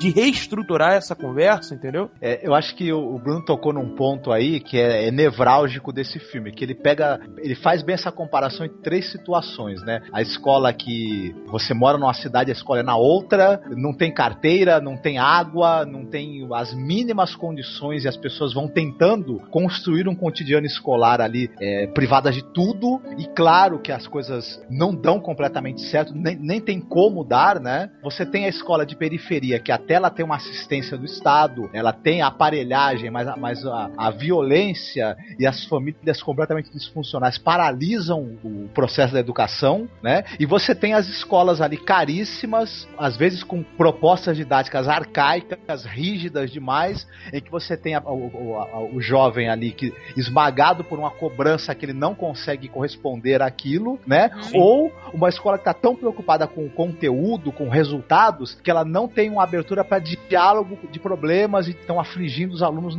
até pela idade, né? Colocando no contexto atual, agora, ao, ao vídeo que vazou na internet do aluno batendo na professora por causa do- das notas. Exato. Boletim. Como é que a exato. escola fez e os pais fizeram? Os pais queriam primeiro processar a escola, entendeu? Demorou até eles darem a notícia que o aluno ia ser é, suspenso, expulso, assim, negócio assim, entendeu? Uma vez eu, eu vi no, no- Foi no Facebook que me passaram uma imagem. Na década de 70, um aluno estava mostrando as notas baixas pro, pros pais, né? Aí a cena é o aluno de cabeça baixa, o professor com um olhar severo e os pais falando pro moleque como é que você me explica essas notas. Hoje em dia é o aluno olhando severo pro professor, o professor de cabeça baixa e os pais perguntando pro professor como é que você me explica essas notas. É impressionante, né? É impressionante, É. né? E o filme, o, o, o documentário toca muito nisso também, Angélica, que você falou, porque os, os professores eles se sentem ameaçados de reprovar um aluno desse. Eles eles se sentem acuados. Ele, e tem uma professora que fala isso: olha, se você liberar, tudo bem, eu libero então também, eu passo ele. Mas aí como é que vai fazer? Ele vai passar sem saber o conteúdo. E o, o João Jardim, na hora que ele tá filmando esse aluno, que eu não vou me recordar o nome, acho que é Davidson, se eu não me engano, pergunta pra ele o que, que você aprendeu. E ele fala: pô, não aprendi nada. E aí ele, ele, ele fica assim, com os olhos marejados, sabe? Ele meio que faz uma reflexão, porque qual é o sentido daquela escola pra aquele garoto, né? Qual é o real sentido pra ele daquilo? Eu acho que a gente tá vivendo hoje numa, numa sociedade em que as pessoas elas têm que repensar uma série de coisas, sabe? A relação dos pais com os filhos, a relação da escola com os Valores, alunos, né? valores, valores, a, a- a ética, moral. Ah, Tem uma professora que fala uma coisa extremamente interessante. O mundo lá fora é muito mais interessante, tem muito mais informação do que a própria escola, entendeu? Eu acho que a forma como se ensina, ah, a, a própria questão dos professores, eu acho isso engraçado. Olha só, num país em que se fala muito em educação, que se fala muito da importância dos professores e não se dá valor aos professores, não se dá o real valor. Eles não recebem o que deveriam receber. Alexandre tá aí pra confirmar, não me deixar falar que é mentira. O Noriega também. Ah, os professores são, sabe, tratados de uma forma muito, muito abaixo do que deveriam de fato ser tratados, tanto no estado, óbvio, as particulares dão uma, uma, uma coisa diferente, mas a gente vê que no fundo a forma de estrutura de estudo para esses alunos, ela ainda é massacrante. Então, é, o que, que a gente precisa repensar nisso tudo, né? Qual, qual é o real é, qual é o real posicionamento que o professor deve se colocar para as próximas gerações? E o filme aborda isso. E a forma como o João filma é, é- é muito interessante. Às vezes ele brinca com essa coisa da câmera subjetiva. Tem uma hora que ele vai, sabe? Em cada um mostra um lugar que não tem aluno nenhum tendo aula. E ele vira pro lado com a câmera, você acompanhando num plano sequência. Ele entra num outro lugar onde todo tem uma série de alunos fazendo barulho, baderna, não deixando a professora explicar a matéria. Entendeu? Então, o que, a gente está fazendo com relação a, essas pessoas? Como é que a gente está estruturando a nossa sociedade? Será que eles vão ter condição de amanhã se tornarem realmente pessoas melhores, seres humanos pensantes? Acho que essa é a grande reflexão. Cara, tem muitos trechos desse documentário que você fica revoltado, cara. Revoltado com o governo, revoltado com a sociedade, revoltado com a gente mesmo, né? Sim. cara, o que, que a gente tá fazendo pra melhorar isso? O que, que, o que, que a gente tá fazendo pra pra fazer isso mudar? Que, que muitos dos problemas que esse documentário mostra são decorrentes de coisas que a gente faz ou deixa de fazer, gente. Pelo amor de Deus. É, eu acho que todos nós temos papel nisso, Alexandre. Eu acho que Sim. nós que somos podcasters, provavelmente, a gente também pode contribuir fazendo o quê? Conteúdo de boa qualidade, entretenimento, para que essas pessoas também possam aprender de uma outra forma. Luciano, Pires, um beijo no teu coração. Os outros podcasts, e eu acho que o Masmorra, o Cinecast, o Paranet, enfim, todos esses têm uma importância nesse ponto. Podem virar um entretenimento que, de uma forma divertida e leve, passe também informação para essas pessoas. Eu acho que existem outras formas, eu acho que precisa se buscar. Eu acho que todo mundo, a gente pode se envolver mais com isso. A gente não tem escolha em relação a ser, a ser ativo, né? A ser protagonista nesse processo de educação dos mais jovens. A gente escolhe todo mundo participar do processo de educação de todo mundo ou a coisa vai desandar cada vez mais. Educação ou morte? Eu diria, Perfeito. né? Perfeito, Noriega. Maravilha. Por favor, faça um favor a você mesmo. Veja esse documentário e entenda melhor o que a gente passa e qual é o futuro do nosso país.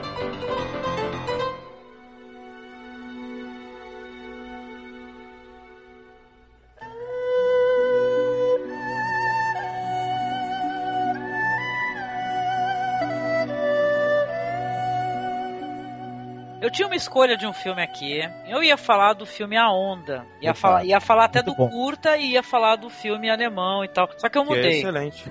Ah, mudou? Muito bom. mudei. Mas fica, mas fica a recomendação do mesmo jeito, é bom? Fica Nossa. a recomendação, por favor. Vale Trailer- muito a pena. O trailer vai estar aí na postagem pra você acessar. Então, a questão é a seguinte: a gente não falou de filmes asiáticos aqui. Uma grande obra de um diretor queridíssimo meu, eu acho que de muita gente, que é o Zhang Mu, não toca exatamente, tipo assim, no cotidiano do professor, mas sim numa história de um professor. O que, que aconteceu com ele acabando refletindo no filho que saiu da cidade. O filme é O Caminho para Casa. Vocês chegaram a assistir um filme chamado O Caminho para não, Casa? nunca vi. Não, Não, mais não vi, um, ó. mas eu, Já é, Angélica, eu vou te percebo, falar uma anotando. coisa, eu vou sair desse podcast querendo ver muita coisa do Zang Mu, porque você Pô, e o Noriega... somos dois. Ah, a gente só não fez podcast do Exatamente. Zhang Mu ainda por pura falta de tempo. A gente é muito Olha fã, só. cara. Então eu vou ver pra de repente estar nesse podcast também.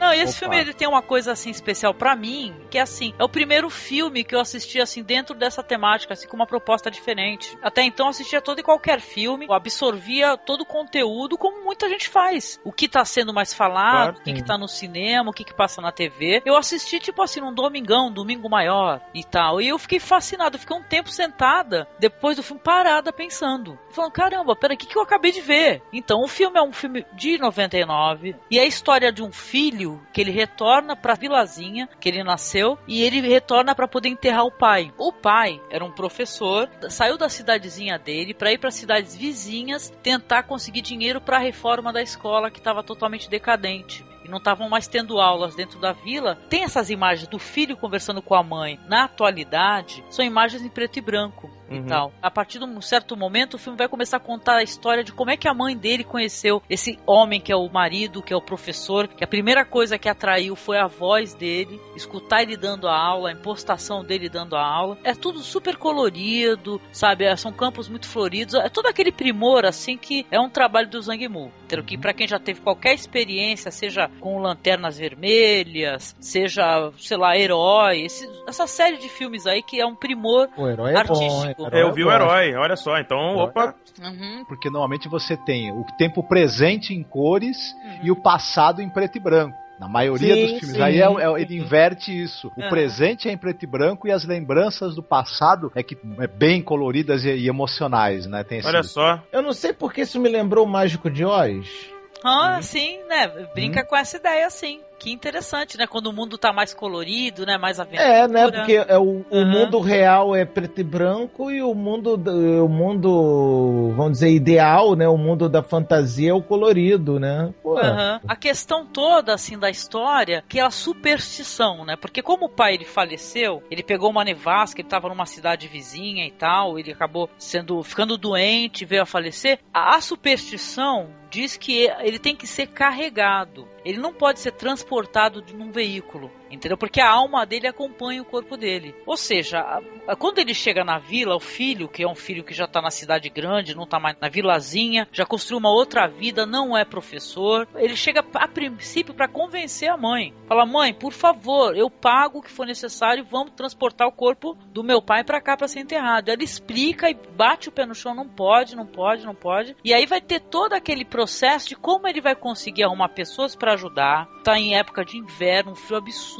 neve super alta. Como é que essas pessoas vão, vão trazer um caixão a pé de uma cidade? Entendeu? E, Aham. e entre isso, contando como é que foi que os pais se conheceram, todos os desencontros, é, uma mocinha tentando cativar esse homem aí que se tornou o marido dela. A história é tão bonita e tão poética que você passa um tempo depois de assistir o filme pensando e refletindo muito sobre a importância que eles dão pra educação, entendeu? A importância absurda. O professor é, é um, é um quase que um deus, sei lá, entendeu? Pra eles, entendeu? Eles, Sim. É, não sei se na eu China a- ainda é assim, né? Mas Cara, eu é adoro, assim. eu adoro filme que depois de assistir você tem que parar pra, vamos dizer, pra digerir, né? digerir, exatamente, Uhum. você digerir, maturar os pensamentos, cara, sensacional. Obrigado, Angélica, obrigado de novo, cara. É lindíssimo. Tem no YouTube completo pra assistir com legendas, né? Que essas obras primas aí, eles disponibilizam todos, assim, e tem que fazer mesmo, né? E tal, mas o, o filme é, é, é uma- é uma loucura, é sensacional, entendeu? Ele é muito angustiante quando mostra essas imagens dele conversando com a mãe dele, que tá uma velhinha, bem velhinha, entendeu? E depois tem aquele choque da gente ver ela, uma moça novinha, linda, maravilhosa, que corre pelos campos e fica correndo pra lá e pra cá pra tentar chamar a atenção dele, sabe? É muito interessante. E o final é tão bonito que não vale nem a pena contar. É muito Ah, bom. conta não, conta não que eu não vi, eu quero ter... É.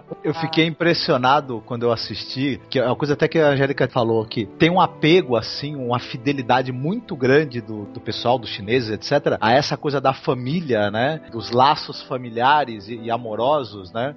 E as tradições, né? E esse mesmo amor, essa devoção que eles têm às tradições e aos laços familiares, essa fidelidade quase que canina que eles têm, eles têm isso em relação à educação. É, um, é, um, é um amor tão grande quanto o amor que se tem pelos laços familiares. Eles têm esse Sim. amor pelo, Não, pela isso- educação. É igualzinho aqui. Não, isso nos, nos povos asiáticos como um todo, cara. Respeito, tradição, honra. Isso é uma palavra muito importante, inclusive. A honra, porque é uma coisa honrosa. O cargo do professor para os povos asiáticos e o grau de honra que deve ter o cargo de professor, né? Pô, é, deve ser uma coisa realmente de louco. No caso da China, a herança é direta do confucionismo, né? Que Sim. é um- uma valorização muito grande do saber, do- da, da cultura Claro. e da figura do professor, né? Que o Sim. confucionismo promove, né? É porque o professor é visto como um mestre mesmo, né? Um mestre no sentido literal da palavra, aquele que vai te que vai dividir um conhecimento, que vai passar pra você um saber, que vai passar pra você não só o saber em si, mas a experiência, né? Essa coisa do mais velho que vai te vai te dar a mão pra te levar por um caminho que você ainda não percorreu, né? Então eles têm muito essa coisa, essa troca, né? esse respeito que os gregos de uma certa forma também tinham, né, Noriega? Eu acho que é, é interessante isso, né? Tem os povos que dão realmente essa importância pra educação, né? Que dão essa importância para o estudo, para o conhecimento. É, é muito interessante a gente analisar por esse lado, né? Olha, que bom É bem que se, a- se a gente tivesse uma mistura de confucionismo com, o com a paideia grega. E fosse Ah, o, esse- esse o é nosso lindo. modelo de valorização da educação, né? Tá longe. Nossa, esse é lindo. Esse é lindo. Não, ele vem bem naquela, naquela pegada do, em vez de dar um peixe pra pessoa, ensina o cara a pescar, né? Sim. a conclusão que você chega no final do filme da importância do, do que que o marido dela fez pela cidade, pelas pessoas, entendeu? Você fica, sabe, de queixo caído, entendeu? Que isso é uma coisa que você não veria, acho que dificilmente você veria aqui, entendeu? O nível de sacrifício, sabe? É, é impressionante, você, você fica emocionado, entendeu mesmo? Sabe? Com tudo, porque a, a mãe vai cobrar tudo isso dele, vai cobrar assim, poxa, você cursou pra poder ser um professor, por que que você não quis? Ele quis sair da vila, ele quis evoluir, ele quis ganhar dinheiro, entendeu? Ele não quis se manter naquela vilazinha, né? O pai dele até a velhice, né? O último alento dele, o último suspiro foi pela escola, né? Muito foda. Claro, Pô, claro. sensacional, sensacional.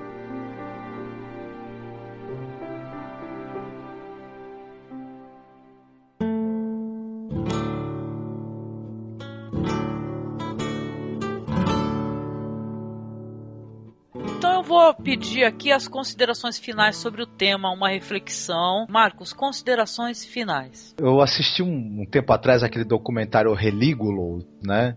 E Uhum. tem uma frase no final do documentário que o cara fala que a raça humana ela não tem escolha, é, é crescer, né, no sentido de amadurecer ou morrer, né? E é bem isso, a, a luta não é entre o bem e o mal, é entre a- o conhecimento e a ignorância, né? E, e as armas que existem para enfrentar a ignorância, a intolerância, o atraso, passam muito claro pelos meios de comunicação, pela escola e pela figura do professor, né? Tanto ele ser valorizado da maneira que ele não é, infelizmente, quanto o Estado, né? A sociedade acordarem para o quanto ele é importante, o quanto ele precisa funcionar bem, e para isso ele também precisa ter o subsídio necessário, e também o professor também, enfim, também continuar, porque nem todos, mas uma boa parte injetam muito amor e dedicação a esse trabalho, né? Às vezes não toda a dedicação que eles gostariam, até porque são esmagados mesmo, né? São, são pisados por, essa, por esse descaso que as autoridades e que o Estado têm com a educação. Então, é, é isso, a educação é o, é o único caminho da, da humanidade sobreviver. Ela não prestar atenção no- no- na importância disso, a humanidade vai literalmente sucumbir, deixar de existir. Concordo contigo, querido. Considerações finais aqui do nosso amigo Alexandre Nerdmaster. Eu, enquanto professor, né, eu me espelho muito em filmes de professor, né? Em filmes com a temática do professor. Um filme que com certeza me deu o estímulo para ser professor é o Sociedade do Poetas Mortos. Se não foi o filme que me fez virar professor, é o filme que pelo menos me fez ter o jeito que eu hoje tenho de didática com os meus alunos. Então, se a didática que eu hoje uso em sala de aula com certeza é inspirada no Robin Williams do, do Sociedade do Poetas Mortos. E, cara, não dá pra. Gente, vão atrás de todos esses filmes que a gente falou e os, e os que não falou também. Vão atrás do, do Sidney Poitier, do Samuel Jackson. Vão, do. Cara, vão atrás de filme de professor. Vocês têm mais aqui aprender. Vão aprender um pouco. Vão, criança. Vão aprender um pouco que, que vocês vão ganhar muito com isso. Tá bom, obrigada, Alexandre. E você, Bruno, suas considerações? Olha, primeiro eu gostaria de dizer que é uma grande honra para mim estar gravando com essa figura que é o Noriega, com a Angélica. Eu já tive, já tive o prazer de gravar, o Alexandre também. A Angélica sabe o quanto eu sou fã do Noriega, já falei isso em off para ela algumas vezes. O Luciano também já falou. Mas eu queria deixar aqui para você também, Noriega. É uma grande honra para mim estar falando contigo. Antes eu só ouvia pelo podcast, hoje pude bater um papo contigo. Então isso para mim é motivo foi, de muito orgulho. Uma, foi um grande prazer, foi uma delícia de conversa e eu aprendi muito contigo hoje, viu? Sabe ah, disso. cara, muito obrigado, muito obrigado. Eu queria dizer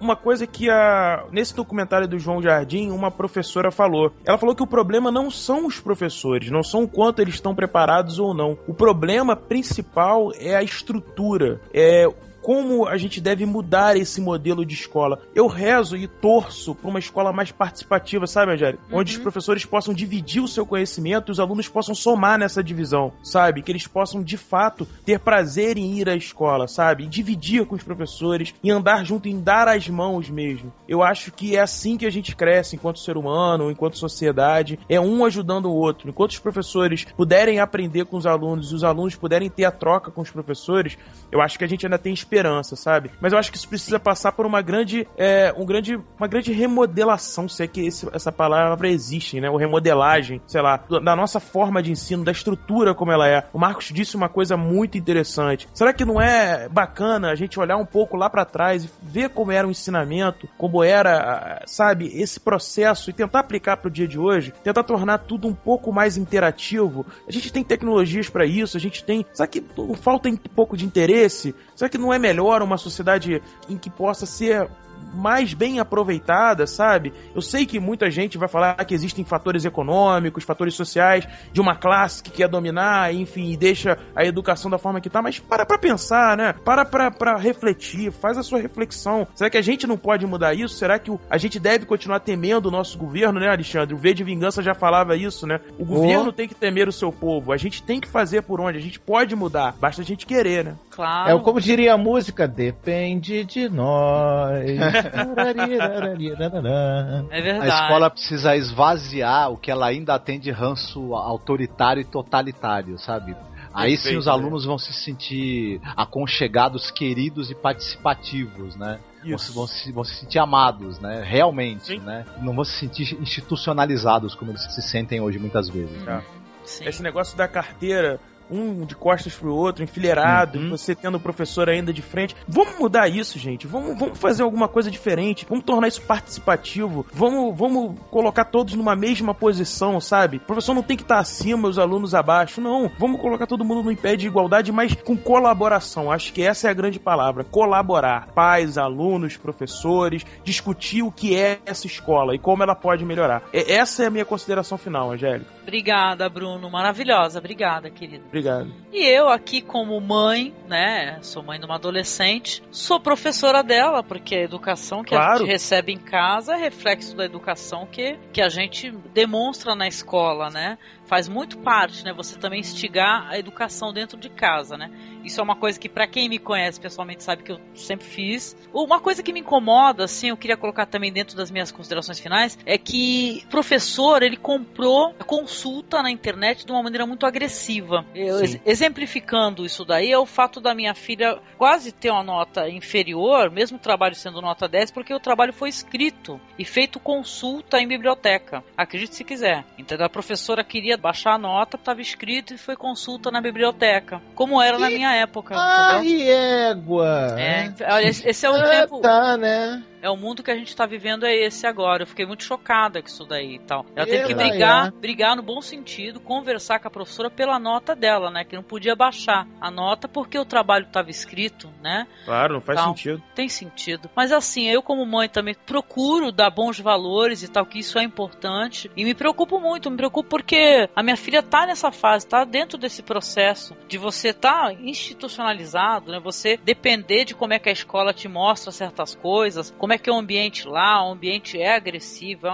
um ambiente de violência também. E, pô, a mensagem que eu quero deixar no final aqui, muito humildemente, porque eu não sou professora, é que se você pensa, se você tá na carreira, que você reavalie os seus conceitos de você ensinar também. Entendeu? Que você não encare você ser um professor como uma mera profissão, um me- mero ganha-pão, porque não é. Entendeu? Tem que ser justamente o que o Alexandre falou, a pessoa tem que ter vocação. Entendeu? Tanto que muitos bons professores estão largando a carreira para poder participar de concurso público em outra área, né? Bons professores até, só que eles não são bem remunerados, né? É uma situação difícil, é uma coisa a se questionar, mas eu acho que não pode deixar de pessoas que têm vontade de ensinar, elas desistirem disso porque, né? Porque infelizmente não- eles não estão sendo bem é, gratificados ou não estão tendo uma estrutura. E sim todos lutarem para que essa estrutura exista, entendeu? Angélica. Você que votou aí, se você não valorizou o seu voto, os teus filhos, entendeu? Os teus parentes, eles vão pagar por isso. Vai se formar uma cadeia de coisas boas ou de coisas ruins acontecendo.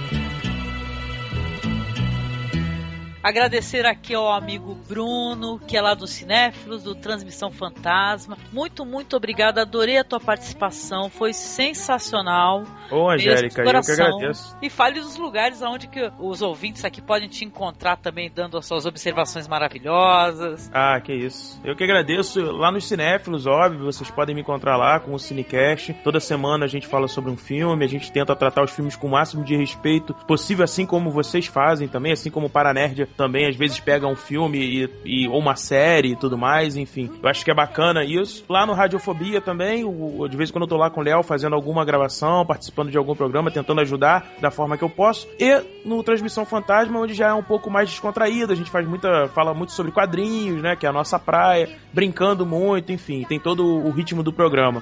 E mais uma vez, muito obrigado, obrigado por poder gravar com o Noriega, que eu, como eu falei pra Opa, você, volto a foi meu. repetir. É, pra mim é uma honra. E eu fui fã, e ainda sou fã, né? Comecei, o Alexandre sabe disso, comecei ouvindo podcast, ouvia vocês, e hoje poder estar gravando aqui o Masmorra Cast, pra mim é muito legal. Obrigada, Bruna. A honra é nossa, viu, querido? Agradecer também aqui ao amigo Alexandre Nerdmaster do Paranerd, que caramba, finalmente conseguimos gravar juntos. Muito legal, obrigada. Isso, toca um aleluia aí, editor.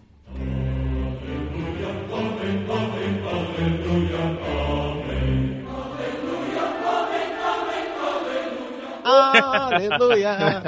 Porra, até que enfim eu estreiei na masmorra. Eu só fico chateado que não é na época que a masmorra era erótica. Pois é. Mas tudo bem.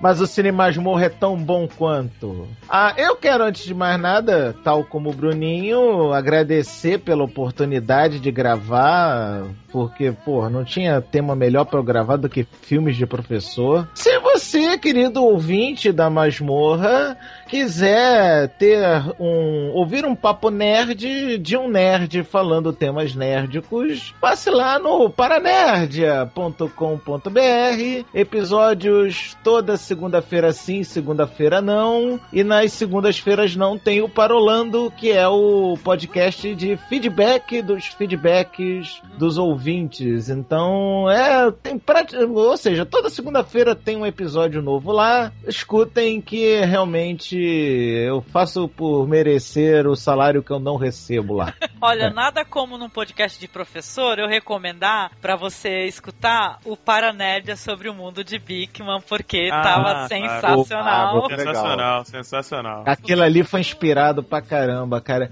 E se eu posso recomendar um episódio, tem um que eu fiz com o Dudu Salles, um um, e um amigo meu chamado professor Abrão Lopes de histórias de professores. Que, cara, é uma coisa do tipo as agruras e diabruras que a gente tem que fazer para ser professor nos Ó, dias. vai ficar o link no post, pro pessoal poder conhecer os podcasts. Obrigada, viu, Alexandre? Uma honra gravar contigo também, que é uma simpatia. E, poxa, eu tava querendo faz muito tempo, viu? Mas você trouxe sorte pra gente. O podcast saiu por causa de você. É, eu sou foda, e além de tudo, muito modesto. Digidin, digidin. Marcos, muito, muito obrigada. Mais uma vez juntos aqui, divulgando cinema, conversando com gente legal. Dê aí o seu recado pro ouvinte no finalzinho do podcast. Vou reiterar aqui rapidamente o jabá dos nossos dois amigos. Escutem o Cinecast, Cruzador Fantasma, Paranerdia. São excelentes veículos de entretenimento e cultura de boa qualidade, de graça, por pessoas que amam os assuntos que estão sendo tratados, viu?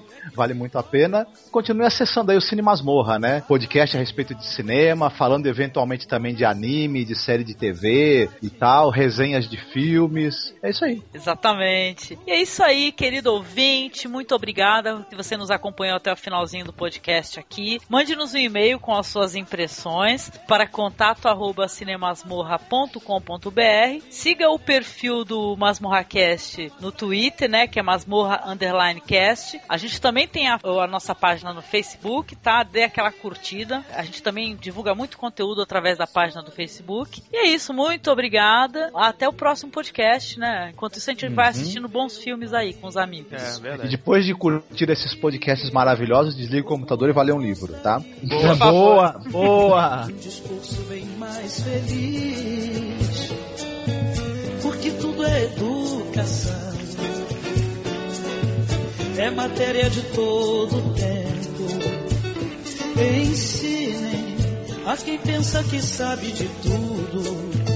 A entregar o conhecimento. Na sala de aula é que se forma um cidadão. Na sala de aula é que se muda uma nação.